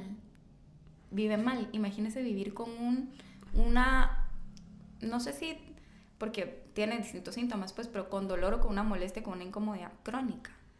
Sí, qué duro. Muchas veces Ahí estaba leyendo una cosa de, The Matrix que me engasé viendo las tres películas ahorita. Y ya vio la cuarta, dicen que está eh, mala. Eh, la intenté ver, pero la verdad no me enganchó y solo vi media película. Pero las primeras tres son una joya, man. sí, pero es que yo sí la quiero ver por eso mismo, hombre. Hay que verlas si ya veo las tres. Ajá, es que eso siento. Ajá. Pero siento que no, no o sea, la, la, premisa de la película está bien extraña porque hacen muchas referencias a, a la trilogía, pero no de una forma como natural y orgánica en la historia. Sino Muy forzado. Ajá. Sí, como que... No sé, le, voy a contar algo, pero no es spoiler. O sea, empiezan así como, como que The Matrix fue un videojuego. Entonces están... Y, e incluso mencionan a Warner Bros. O sea, está bien chafa eso. y como que, ah, Warner Bros. quería que saquemos un cuarto. Como que están hablando de hacer la película en la película. En la película. Pero que en forma de videojuego. Entonces, va. La cosa es de que en la, en la primera en el que los traiciona, el Judas, eh, dice algo acerca de, o sea, ¿qué, qué, preferís? O sea, afrontar la realidad y la verdad, o sea, aceptarla, o vivir en la dicha de la ignorancia. Porque hay una parte donde él come, está comiendo carne, Y él sabe que es falso. Pero aún así se siente real y es mejor que lo otro que estaban comiendo avena, una mierda así asquerosa. Entonces, ¿qué, ¿qué, piensa usted de eso? De que la, ignorancia es dicha en muchos casos. Porque usted dice las personas viven mal, pero ellas saben que viven mal. No estoy diciendo que sea eh, bueno o malo, simplemente... Sí, eso es, eso es qué buena pregunta, es súper complicado. Eh, por ejemplo, no sé si a usted le pasó, pero voy a poner un ejemplo muy estúpido. Pero los dos usamos lentes, los dos necesitamos lentes para ver. Claro. Yo no me di cuenta que necesitaba lentes para ver hasta que me puse mis lentes. Sí. Entonces sí, es, es, muy difícil darse cuenta a veces que uno, que uno vive mal cuando no conoce algo más. Exacto. Em, pero por ejemplo, y va a sonar súper cursi, perdón, pero es parte como de, de, de las cosas por las que yo creo y en las por las que yo trabajo. Eh, yo creo que, hay muchas personas que todos los días están haciendo cosas para que alguien viva mejor, para que alguien viva bien. Em, y me parece admirable.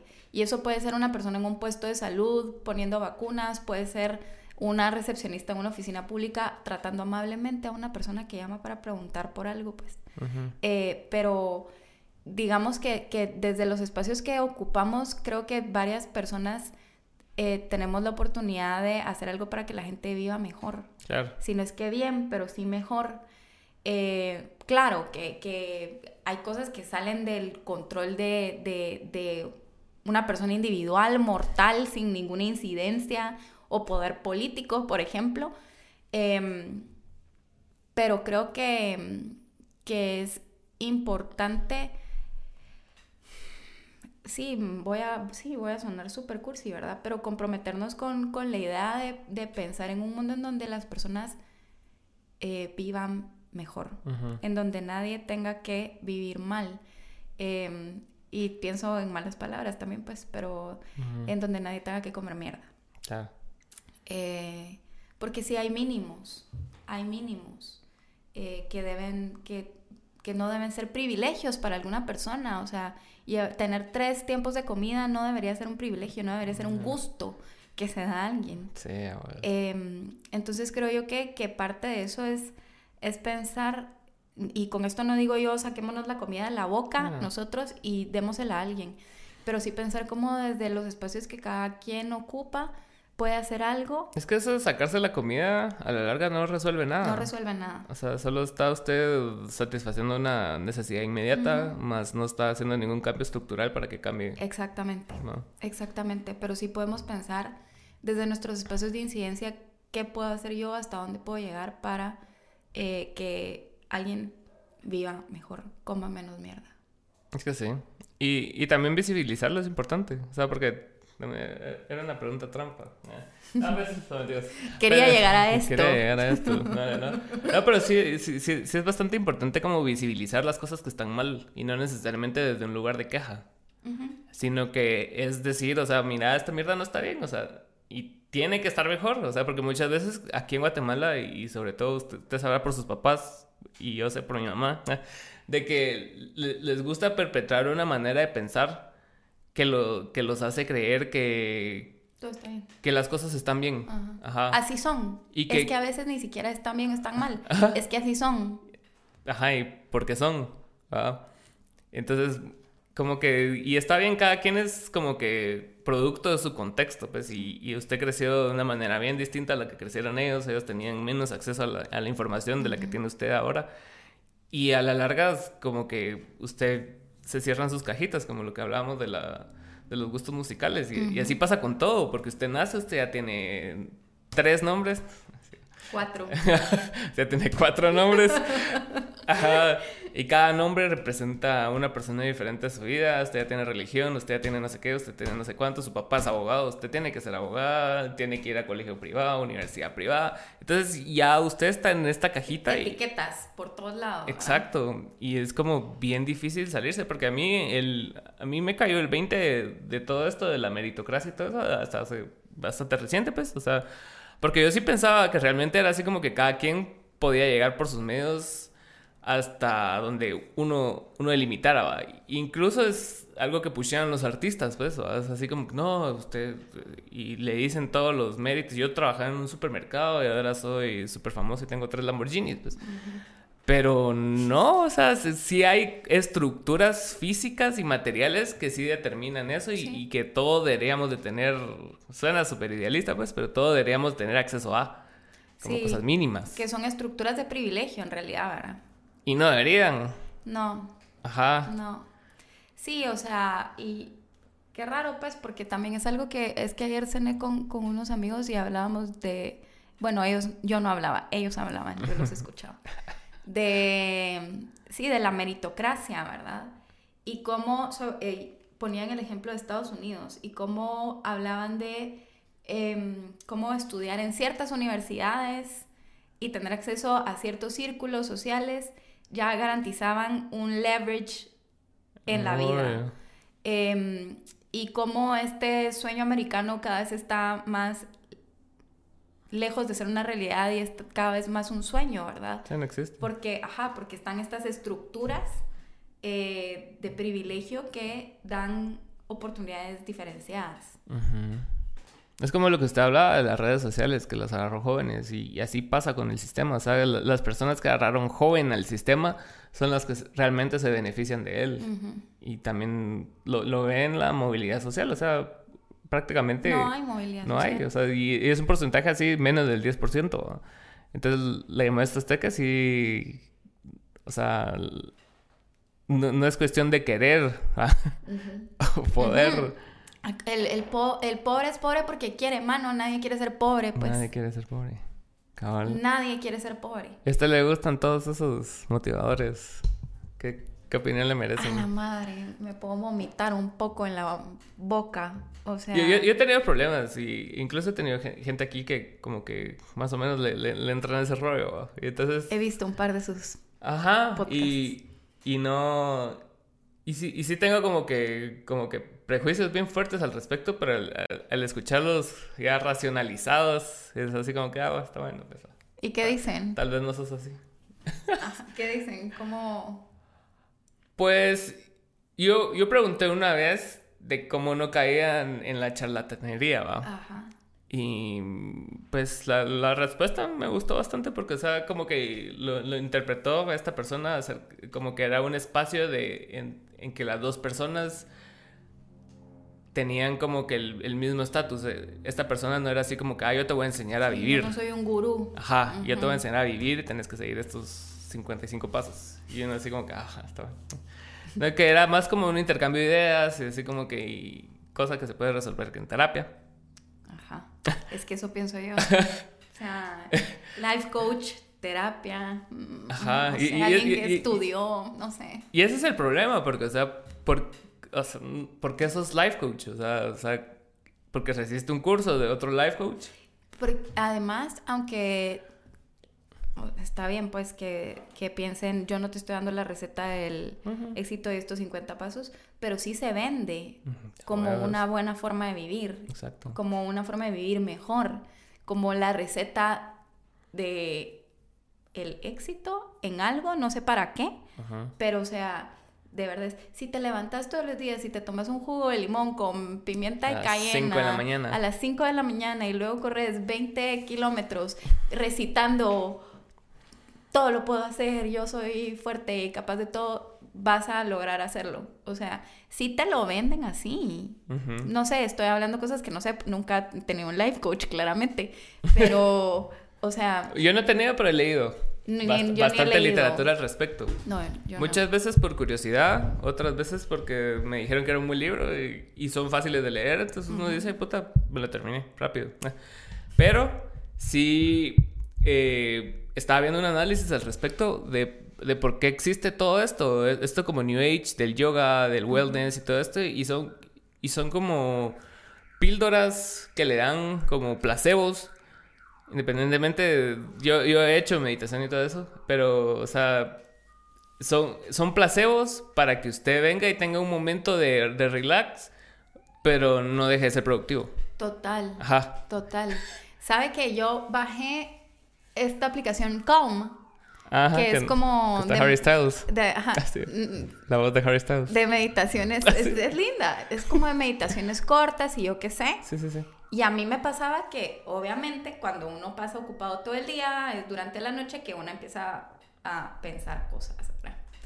Entonces, eh, em, en 2019, digamos que yo tuve una serie de em, acontecimientos eh, no previstos, desafortunados, que me tenían un poco ansiosa. Entonces eh, me recomendaron bajar la aplicación, la bajé y em, lo que hacía era me dormía con meditaciones de calm.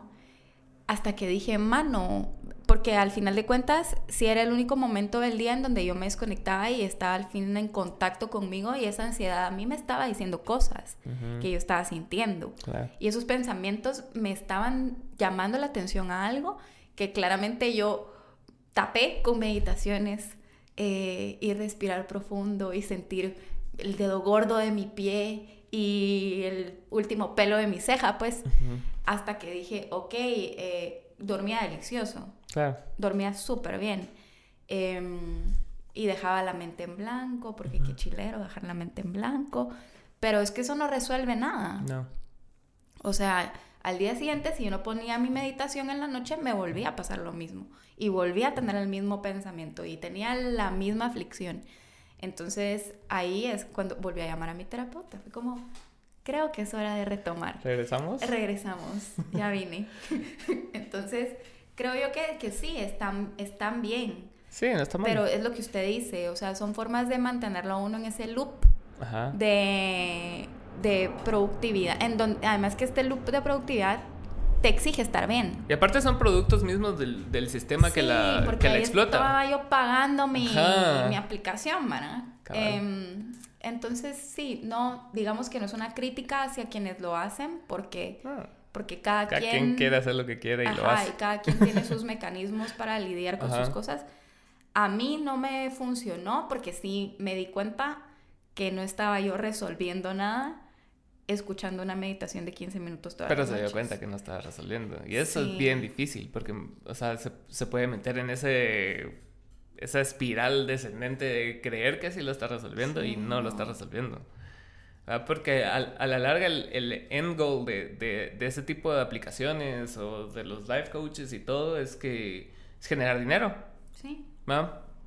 Entonces, ¿por qué le van a ofrecer una solución real si no les genera dinero? Y, y eso es otra cosa que también me tiene así como no intranquilo y, y, no es como que usted lo haga, pero en, general a los derechos humanos, a los, grupos feministas, a los grupos que buscan el bienestar en algo, ¿cómo, cómo se van a...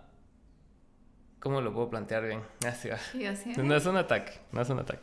Pero, ¿Qué va a decir?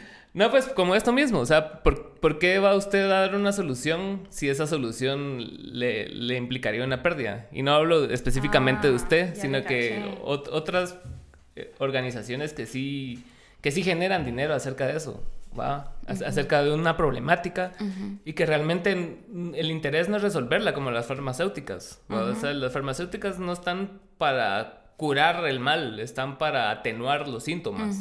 ¿va? Entonces, ¿cómo, ¿cómo es eso? O sea, ¿cómo, ¿cómo es un beneficio de erradicar el feminicidio si hay grupos que se benefician de eso? Si usted acaba de tocar como algo súper complicado y delicado de hablar, Sí. Em, pero sobre todo con todas estas narrativas de las personas que trabajan en derechos humanos son vividoras del conflicto, Exacto. lucran de este tipo de cosas. Em, pero mire, yo que llevo 11 años trabajando en esto, eh, he conocido todo tipo de personas, todo tipo de organizaciones y la verdad es que creo yo que lo que hace la diferencia es la convicción y el compromiso personal Ajá. de querer transformar algo realmente. Eh, desafortunadamente, pues el poder de incidencia que tiene una persona, que tiene una organización para cambiar cuestiones que, como usted ya dijo mientras hablamos de tu tema, son estructurales, es limitado. Claro. Eh, y bueno, al final de cuentas, yo no conozco a ninguna persona que se haya hecho millonaria trabajando en derechos humanos. Claro. Eh, de hecho, hacemos esas... eh, son bromas que hago yo con, con amigos y amigas, ¿verdad? Y, y es parte como de, de una reconciliación personal con el trabajo que uno hace. Yo nunca voy a ser una persona adinerada trabajando en lo que En esta trabajo. rama. Ajá. Pero a mí lo que me aporta mi trabajo es, trasciende, digamos, eh, cualquier remuneración económica que yo pueda recibir. Em, con esto no quiero decir que todas las personas piensen como yo Claro. y tampoco quiere decir que soy una mártir de los derechos humanos y que vivo mal, porque no vivo mal, obviamente tengo un trabajo, recibo una remuneración por mi trabajo, pero digamos que generalmente, em, o bueno, no generalmente, no puedo, no puedo generalizar, pero yo conozco muchas personas que están súper comprometidas con esta labor que nunca se van a llenar los bolsillos de dinero, ¿verdad? Ujú. Y, en, y encima, porque son cosas que yo no hago, pero porque yo, mi trabajo, digamos que es más técnico, es más intelectual, pero hay personas que ponen el pecho, Ujú. que están poniendo la cara, que se arriesgan por pura convicción, por puro compromiso. Esto no quiere decir que haya gente que de- puede ser que viva muy bien, Claro. pero como en todo, ¿verdad? Eh, yo sí creo que las personas que trabajamos en esto porque creemos en que las personas pueden y deben vivir mejor y deben vivir dignamente, eh, no estamos pensando en, Las varas. ajá, en las varas. Las varas. Ajá, no estamos pensando en el dinero. No estamos pensando en que si yo resuelvo esto, me voy a quedar sin trabajo, sin qué hacer. Claro. Em, porque además creo yo que, que, como hablábamos, desafortunadamente en este país, para donde usted vea, hay Ay. violaciones de derechos humanos Claro. y de distintas formas. En distintas personas las sufren desde distintas formas. No sé, a ver, es que vamos a poner muy intensa, pero... Dale. eh, pero, por ejemplo, una niña indígena que no tiene acceso a la educación, que es víctima de violencia en su casa, que puede que tenga una discapacidad, que no hable el español, va a tener diferentes eh, manifestaciones de violencia y de violación a sus derechos en su vida que una mujer con acceso a la educación en un entorno urbano eh, que puede sufrir otro tipo de cosas. Digamos, eh, creo yo que es imposible pensar en yo voy a resolver todas las violaciones de derechos humanos que existen en el mundo y pensar también eh, en que intentar hacer eh, algo por resolverlas me va a traer como un detrimento a mí, ¿verdad? que, me- que va a ser perjudicial para mí. Si eso es lo que hay personas, si eso es lo que están pensando algunas personas, yo les diría, dedíquense a otra cosa, mucha. Eh, esto no es. Eh, yo sí creo que, que aunque uno nunca vaya a hacer millones, ni miles tal vez. Ah. Cuando uno habla de millones, pero de miles, em, tiene que pensar en, en que estamos en contextos donde hay personas en situaciones de vulnerabilidad que trascienden nuestra comprensión de lo que están enfrentando las personas y de cómo pueden resolverse esas cosas. Sí. Em, entonces, no sé, ya divagué mucho, no sé qué decir, pero creo yo que sí, no, no hay forma de hacerse uno adinerado con esto. Creo que las personas que trabajamos eh, en los derechos humanos lo hacemos con convicción, lo hacemos con compromiso y nunca, como lo que nos mueve es la justicia, como lo que nos mueve es el bien, lo que nos mueve es que esta niña no sea víctima de violencia, que este niño tenga que llevársela a la boca todos los días. la, última preocupación es qué pasa cuando este niño sí tenga que comer. ¿Qué pasa cuando esta niña la dejen de golpear? Eso, o por lo menos a mí, es algo que nunca se me ha pasado por la cabeza. Y qué difícil, la verdad. Que, que pues que no, que no pueda ser como una, una, una posibilidad real. O sea, eh, eh, yo siento que es un poco no sé, yo, yo porque soy una persona como bien, bien pragmática en el sentido de, de establecer metas y, y, saber cuándo algo se termina, pero cuando son así trabajos que no terminan, es así como que bastante... Como que sí, sí se presta como para crisis, así personales. Puede ser muy frustrante. Ajá, porque no tiene establecido de, de, llegar de aquí del 1 al 10. Ya llega al 10, bueno, ahora puedo llegar al 20, sino que simplemente es así como que llego al 10 y otra vez al menos 20 y otra vez al menos 5. Entonces sí, Puede ser se quiere mucha fortaleza, ¿no? O sea, mental y... Sí, también la terapia ayuda un montón en eso, pues porque hay muchas fuentes de frustración constante. Pero también creo yo que, que, una puede ser realista y no pasarse ambiciosa. Em, por ejemplo, yo no creo que yo puedo cambiar la realidad del país. Eh, menos desde mi pequeño espacio de incidencia, ¿verdad? Eh, me frustraría muchísimo pensando que, que algo así es posible. Ajá. Eh, pero sí, hay, yo creo que he aprendido a, valorar las pequeñas victorias, em, a contentarme con poco, a saber que que a veces los grandes cambios, que, que cursi, parezco tarjeta de Hallmark. Ajá, pero, pero es cierto. que ahorita que le iba a decir, yo dije, a la guacala lo que voy a decir. Dígalo, dígalo. Pero, o sea, que. Y le ponemos eso de nombre al podcast. parezco tarjeta de Hallmark. Pero a veces para tener un cambio grande se requieren de pequeños cambios previos. Que es, eh, es, cursi y todo, pero son reales, pues, es como los dichos, ¿verdad? Ajá, sí, los clichés por algo son clichés, mano. Exacto, exacto. Por algo uno lo repite tanto. Pero entonces aquí le dejo mi tarjeta de Hallmark. O sea, un cambio grande requiere de cambios pequeños que le hayan en el camino, ¿verdad? Entonces yo he aprendido mucho a contentarme con esos pequeños cambios. Em, porque eventualmente pueden llevarnos a un cambio grande, pueden ser síntoma de algo mejor. Sí, es cierto. Y, y siento que el, el, valor comunitario, creo que ahora nos están vendiendo mucho la, la, imagen esa de que somos individuales y todo lo podemos lograr, self-made y todas esas mamás. Pero a la larga somos, somos comunidad siempre, o sea, desde el idioma que usamos, o sea, el lenguaje es es comunitario porque viene de hace miles de años y nosotros hemos ido evolucionando con el lenguaje, las, la manera en que vivimos, la manera en que nos relacionamos. Y también mm, están tratando de alienar eso, como usted decía al inicio cuando estábamos hablando del metaverso. ajá. Ajá, como que alienar a todos de una manera. La comunidad?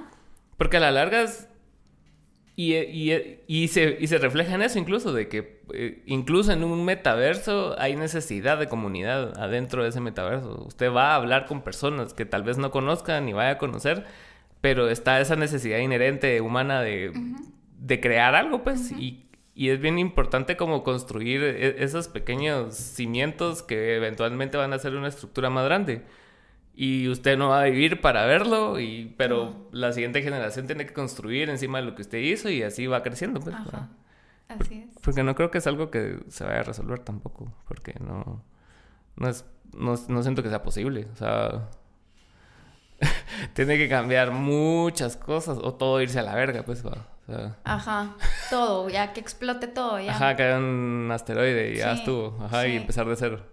Sí, sí, pero im- imagínese que ni el COVID nos hizo replantearnos la forma en la que vivimos.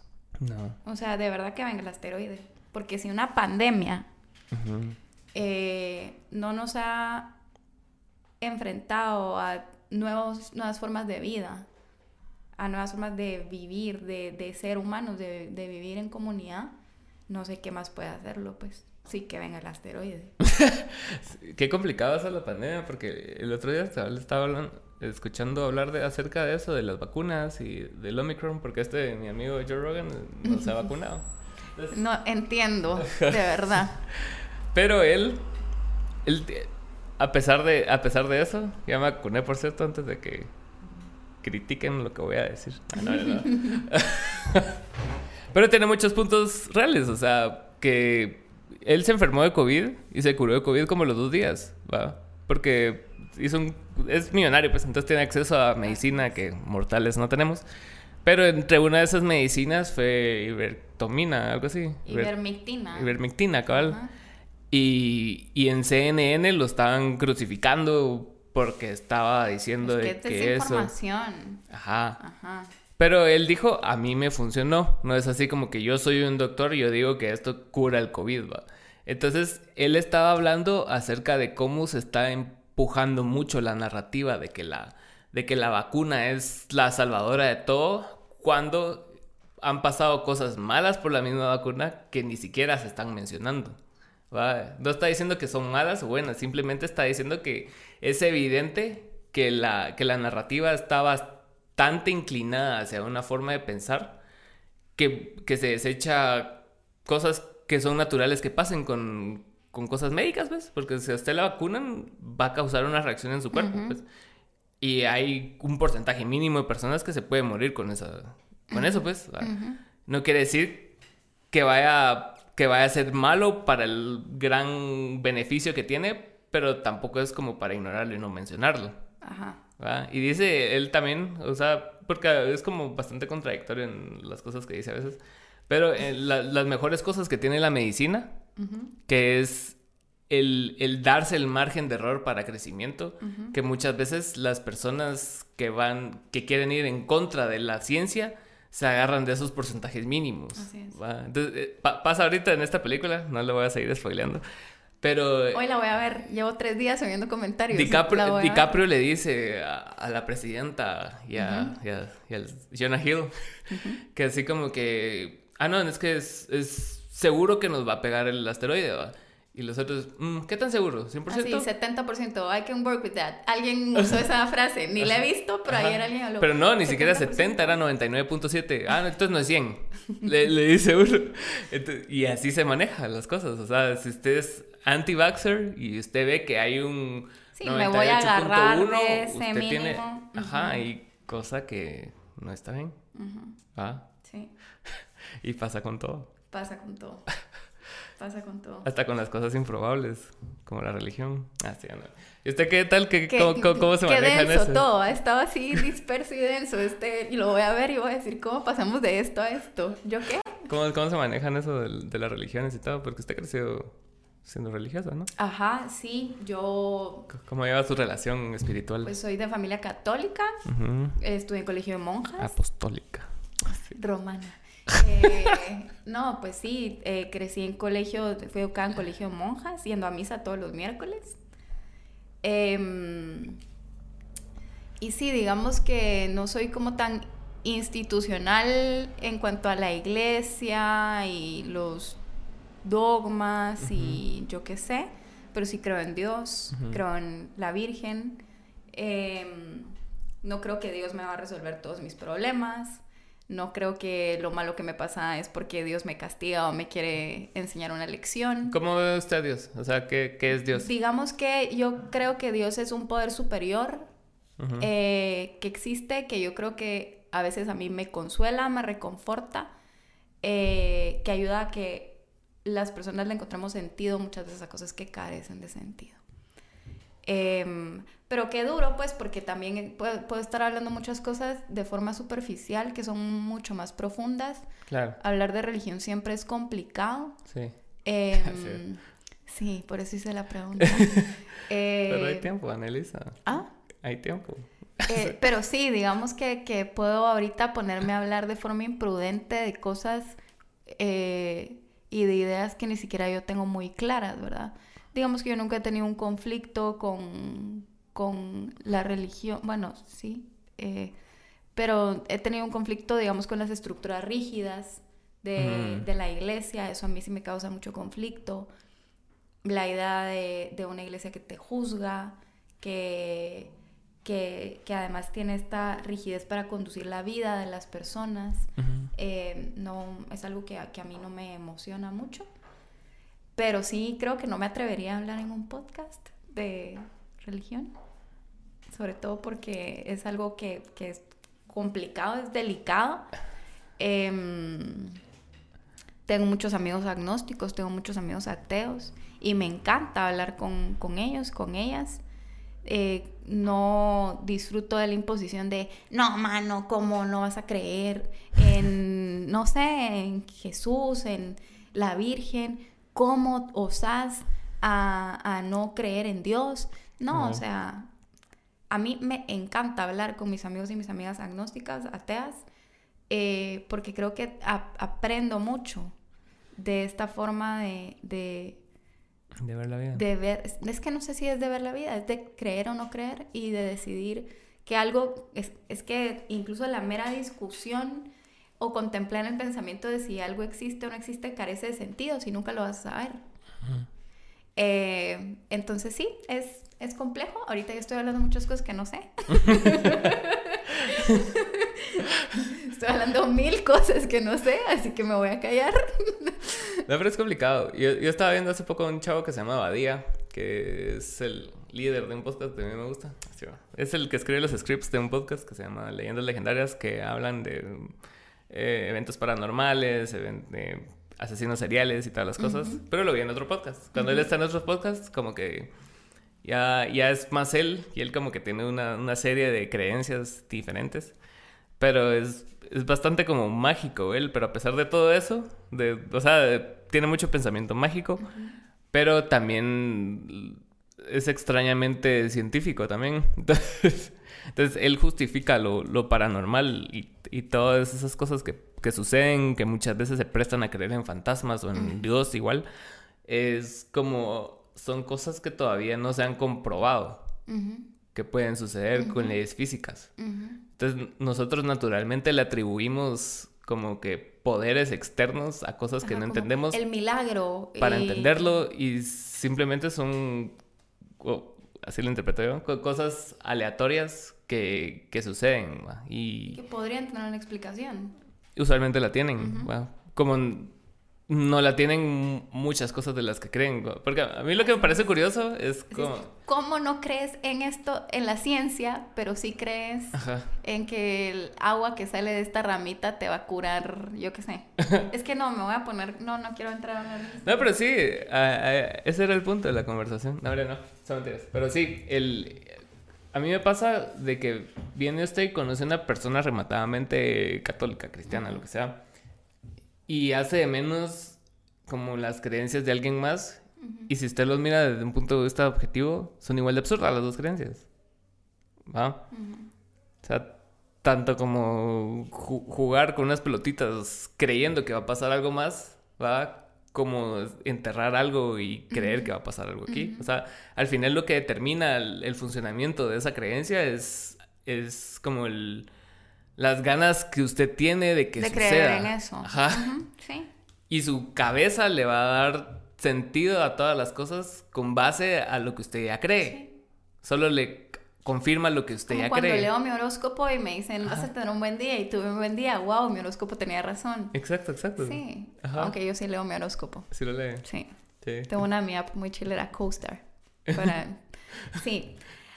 Sí, son, son digamos que, que, es complicado porque muchas personas hemos crecido con esta educación religiosa y alejarse de ella es complejo porque además em, sí hace que una se cuestione mucho, ¿verdad? A cosas que te presentaron como absolutos, como dogmas incuestionables. Em, como le decía yo, no, no me he separado del todo de, de, eso, ¿verdad? Yo soy una persona que cree en Dios, que cree en la Virgen, soy, tengo el nombre de tres vírgenes, pues. o sea, nací el día de una virgen. es em, cierto, ¿eh? Ajá. Digamos que, que, que, son cosas que son difíciles de de las que uno se puede distanciar con dificultad y creo que quienes lo han logrado han también atravesado por, por momentos de duros, ¿verdad? Al hacerlo. Em, sin embargo, creo yo que para mí no dice más o menos de una persona que cree en Dios o no. No. Para mí no dice más o menos... Pero sí dice mucho. De alguien... ¿Siente usted? Siento yo. ¿Qué dice? No sé, pero sí siento yo que... ¿Qué dice? usualmente... A mí me pasa algo, no sé si a usted le pasa, que estaba re mal, o sea, súper malo, pero es un ejercicio que yo trato de no hacer, pero me pasa. pero lo hace, ajá. Entonces la cosa es de hay como, como segmentar a las personas. Sí, todo el mundo lo hace. En las cosas que le gustan. Entonces, sí. Y usualmente no decepcionan, o sea, usualmente usted no está en, en, esos prejuicios. A veces sí, claramente. Pero a veces muchas personas que caen en este tipo de, narrativas religiosas, o sea, responden a ser un grupo de personas. Sí, sí, por ejemplo. Específico. Hay cosas que a mí me caen súper mal. Como los pro vida, digamos. O sea, Sí, y esa Mara que, hola, ¿cómo estás? Que Dios te bendiga. Ajá. Adiós, que, o sea... ¿Qué tal? Gracias, bien, gracias a Dios. sí, digamos que ese tipo de cosas yo no las digo. Eh... Yo empecé por eso, quitándome de esas cosas. Nunca las dije tanto, pero a veces, a veces tal vez se salía uno así como que bendiciones igualmente. Ahora es así como que, ah. Ajá, ajá. no respondo. Sí, o sea, creo yo que es lo que le decía. Yo no le echo la culpa de las cosas malas que me pasan a Dios, ni creo que me está probando, ni Dios le da sus batallas más difíciles a sus mejores guerreros. Eh, y, y, ajá, y digamos que tampoco... Hizo muchas cosas para romantizar la pobreza. Sí, y muchas cosas malas, ¿verdad? Porque además... No, pero dejemos de hablar del tema, hombre, porque... No. pero entonces usted entra a algunas iglesias y entonces hablan de cómo tenés que aguantar porque eso te hace mejor cristiano, yo qué sé. Mano, ¿cómo estar viviendo mal? ¿Cómo estar en una situación terrible te va a hacer a ti mejor algo? No sé, no sé. Pero bueno, la cosa es que soy una persona, eh, digamos, podría, yo seré mala católica, ¿verdad? Eh, seré... Pésima. sí, pésima. Ah. Una vida de pecado total. Total, total. O sea, digamos que, que por eso para mí es complicado hablar de, ese tema porque no, porque yo me separo mucho de, varias cosas. Eh, y digamos a mí, muchos amigos que tengo que son ateos agnósticos hacen bromas que me parecen súper divertidas, pues. Eh, que un montón de gente diría, mano, ¿cómo te puedes reír de eso? Entonces, no sé, es, es, un tema sensible, sobre todo eh, si esto lo pueden ver como futuras parejas o suegras, perdónenme por ser así. Eh, ¿Y cómo es en ese ambiente usted? O sea, ¿sí se proyecta como una persona religiosa, si la familia es religiosa, usted solo simplemente no? No, pero es que si a mí me preguntan, así como me preguntó usted, pues sí, yo digo, yo sí creo en Dios, creo en la Virgen. Eh, fui criada como una persona católica, soy católica. Wow, ¿qué sería? Me la creí un verbo. Así. No, pero sí, ¿está leído ese libro de Sapiens? No. Son librazos. no. Ya se lo pasé, ¿no? No, no. Se lo va a pasar. La cosa es de que habla acerca de lo que necesitamos nosotros como para funcionar en sociedad. Y son esos, mitos comunes que todos tenemos, que no necesariamente son tangibles. Ahí ponen el ejemplo como más corporativo de usted, usted su, su mito son los derechos humanos, que es un constructo social, Que, a la larga sí funciona, pero como como, como cosa inherente a la humanidad. cuando uno piensa, por ejemplo, en la mitología griega y cómo a través de eso los griegos le tratan de dar sentido a todo lo que pasaba en el mundo. Exacto. Ellos decían así como, ah, los rayos, puta, los lanza Zeus. Ajá, exacto. Huevos. Buscar explicaciones. Ajá, entonces son en esos mitos comunes en los que la gente se une en pro de algo. Y es como crearon la sociedad, o sea, Dios, el, o sea, el ejército el, y todos esos pilares. La familia. De la sociedad. La familia tradicional. Exacto. ¿Sí? Y, y, son como esos mitos comunes que yo, yo siento que es en un inicio de una sociedad tal vez sí sean necesarios como para controlar a toda la población porque está bien pisado. Sí.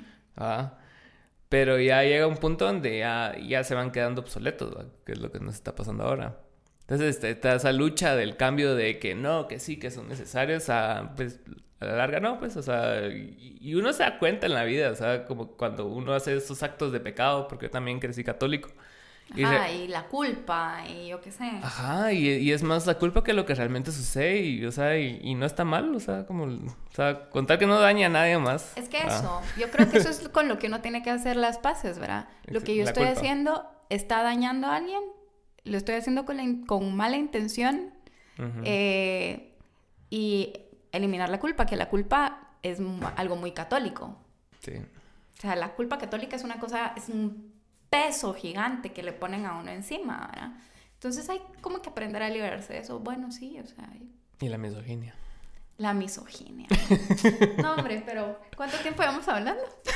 ya casi dos horas, creo. ¿De verdad? Sí. Logré lo que quería con usted. Que era eso, ¿verdad? Superamos la barrera de los 40 minutos. no, pero ya, dejemos de hablar de religión, de verdad.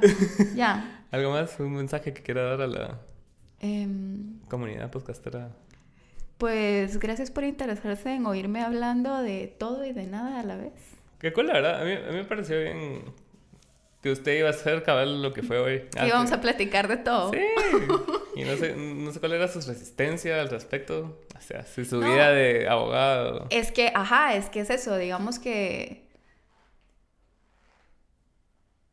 el asunto con los podcasts es que son un, son un ejercicio muy mm, natural, espontáneo. ¿A usted no le gusta eso? Muy espontáneo. No, no es que no me guste.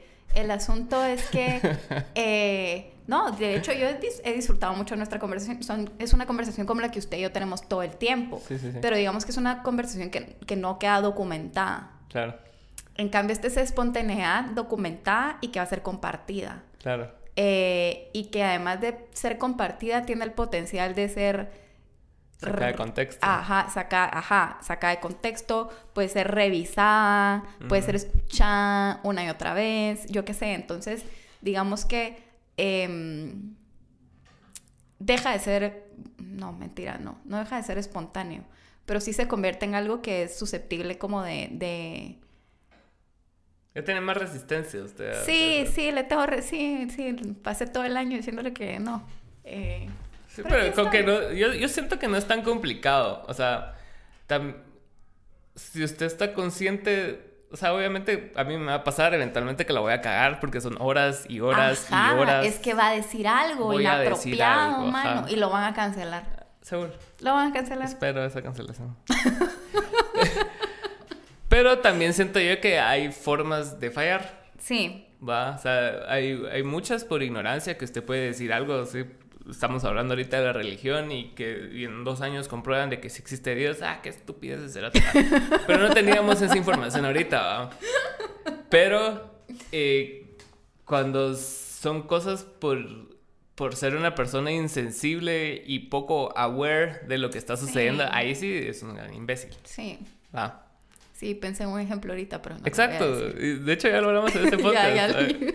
ya, ya, lo hemos hablado con diferentes personas y que si no está bien, o sea, y pasa eso de, las cámaras de eco. Para mí eso fue como que este individuo, ah, esta persona, esta persona se rodea solo del mismo tipo de gente y durante toda su vida ha sido así. O sea, obviamente no va a ver más allá de lo que conoce. Sí, no sabe. Ajá, y para él, como que su círculo cercano piensa así, él va a pensar así. Lo está justificando. No estoy justificando. Ah, Pero todo tiene un contexto. Esta conversación. Todo tiene un contexto. Ya tuvimos esta conversación. Ah, tampoco es tan cercano a mí como para que lo ande defendiendo. Sí, yo sé. Sí. Qué bueno. si fuera una persona más cercana a mí, diría yo así, lo defiendo un poco. No, no vale la pena. No, pero ese tipo de cosas, ¿no? Hace poco a mi cuate le pasó en una subanda, no voy a mencionar su nombre de que lo estaban cancelando y él se fue con todo a defenderlo. Y yo le dije, este es mi brother, así como que, sedate, yo ni por vos haría eso. Ajá. Fíjese que la, eh, la persona con la que estoy saliendo, pues mi pareja, hemos hablado de esto, ¿verdad? Y yo le dije, mira, es que yo no metería las manos al fuego por ningún hombre, Ni por vos. ni por ti. No, pues. Y me lo repite como en broma, pero seguramente es algo fuerte escuchar. O sea, yo no voy a meter las manos al fuego por ti. Es que Y sí, mi, ¿no? o sea, es mi pareja, pues. Pero, ¿Qué tanto usted conoce a esta persona ajá, es que no me, no me termino de conocer ni a mí misma. Exacto. Menos voy a conocer a alguien más para poder decir, esto no. que... Y hay, y hay, y hay lugares oscuros Todo de las mundo. personas. Todas las personas tienen lugares oscuros, oscuros, oscuros. Y venir y usted por la poca interacción o, o mucha, pero no es, usted no está, no sé, ni durmiendo con esa persona, sabe qué putas, o sea, va Es que viviendo ni con esa uno como persona. una misma sabe qué onda, pues. Sí, cabal. Pero sí, por eso está el sistema de justicia. Así. No hablemos del funcionamiento del sistema de justicia tampoco. No entremos ahí, A sino a- a tres mí- horas. A mí mi hermana me regañó por eso. La vez pasada con el individuo este que sacamos del festival. Ajá. No me regañó, pero me dijo, o sea, todo lo que me dijiste no, no, o sea, no es nada que pruebe que él sea Una- culpable, ¿va? Ujú.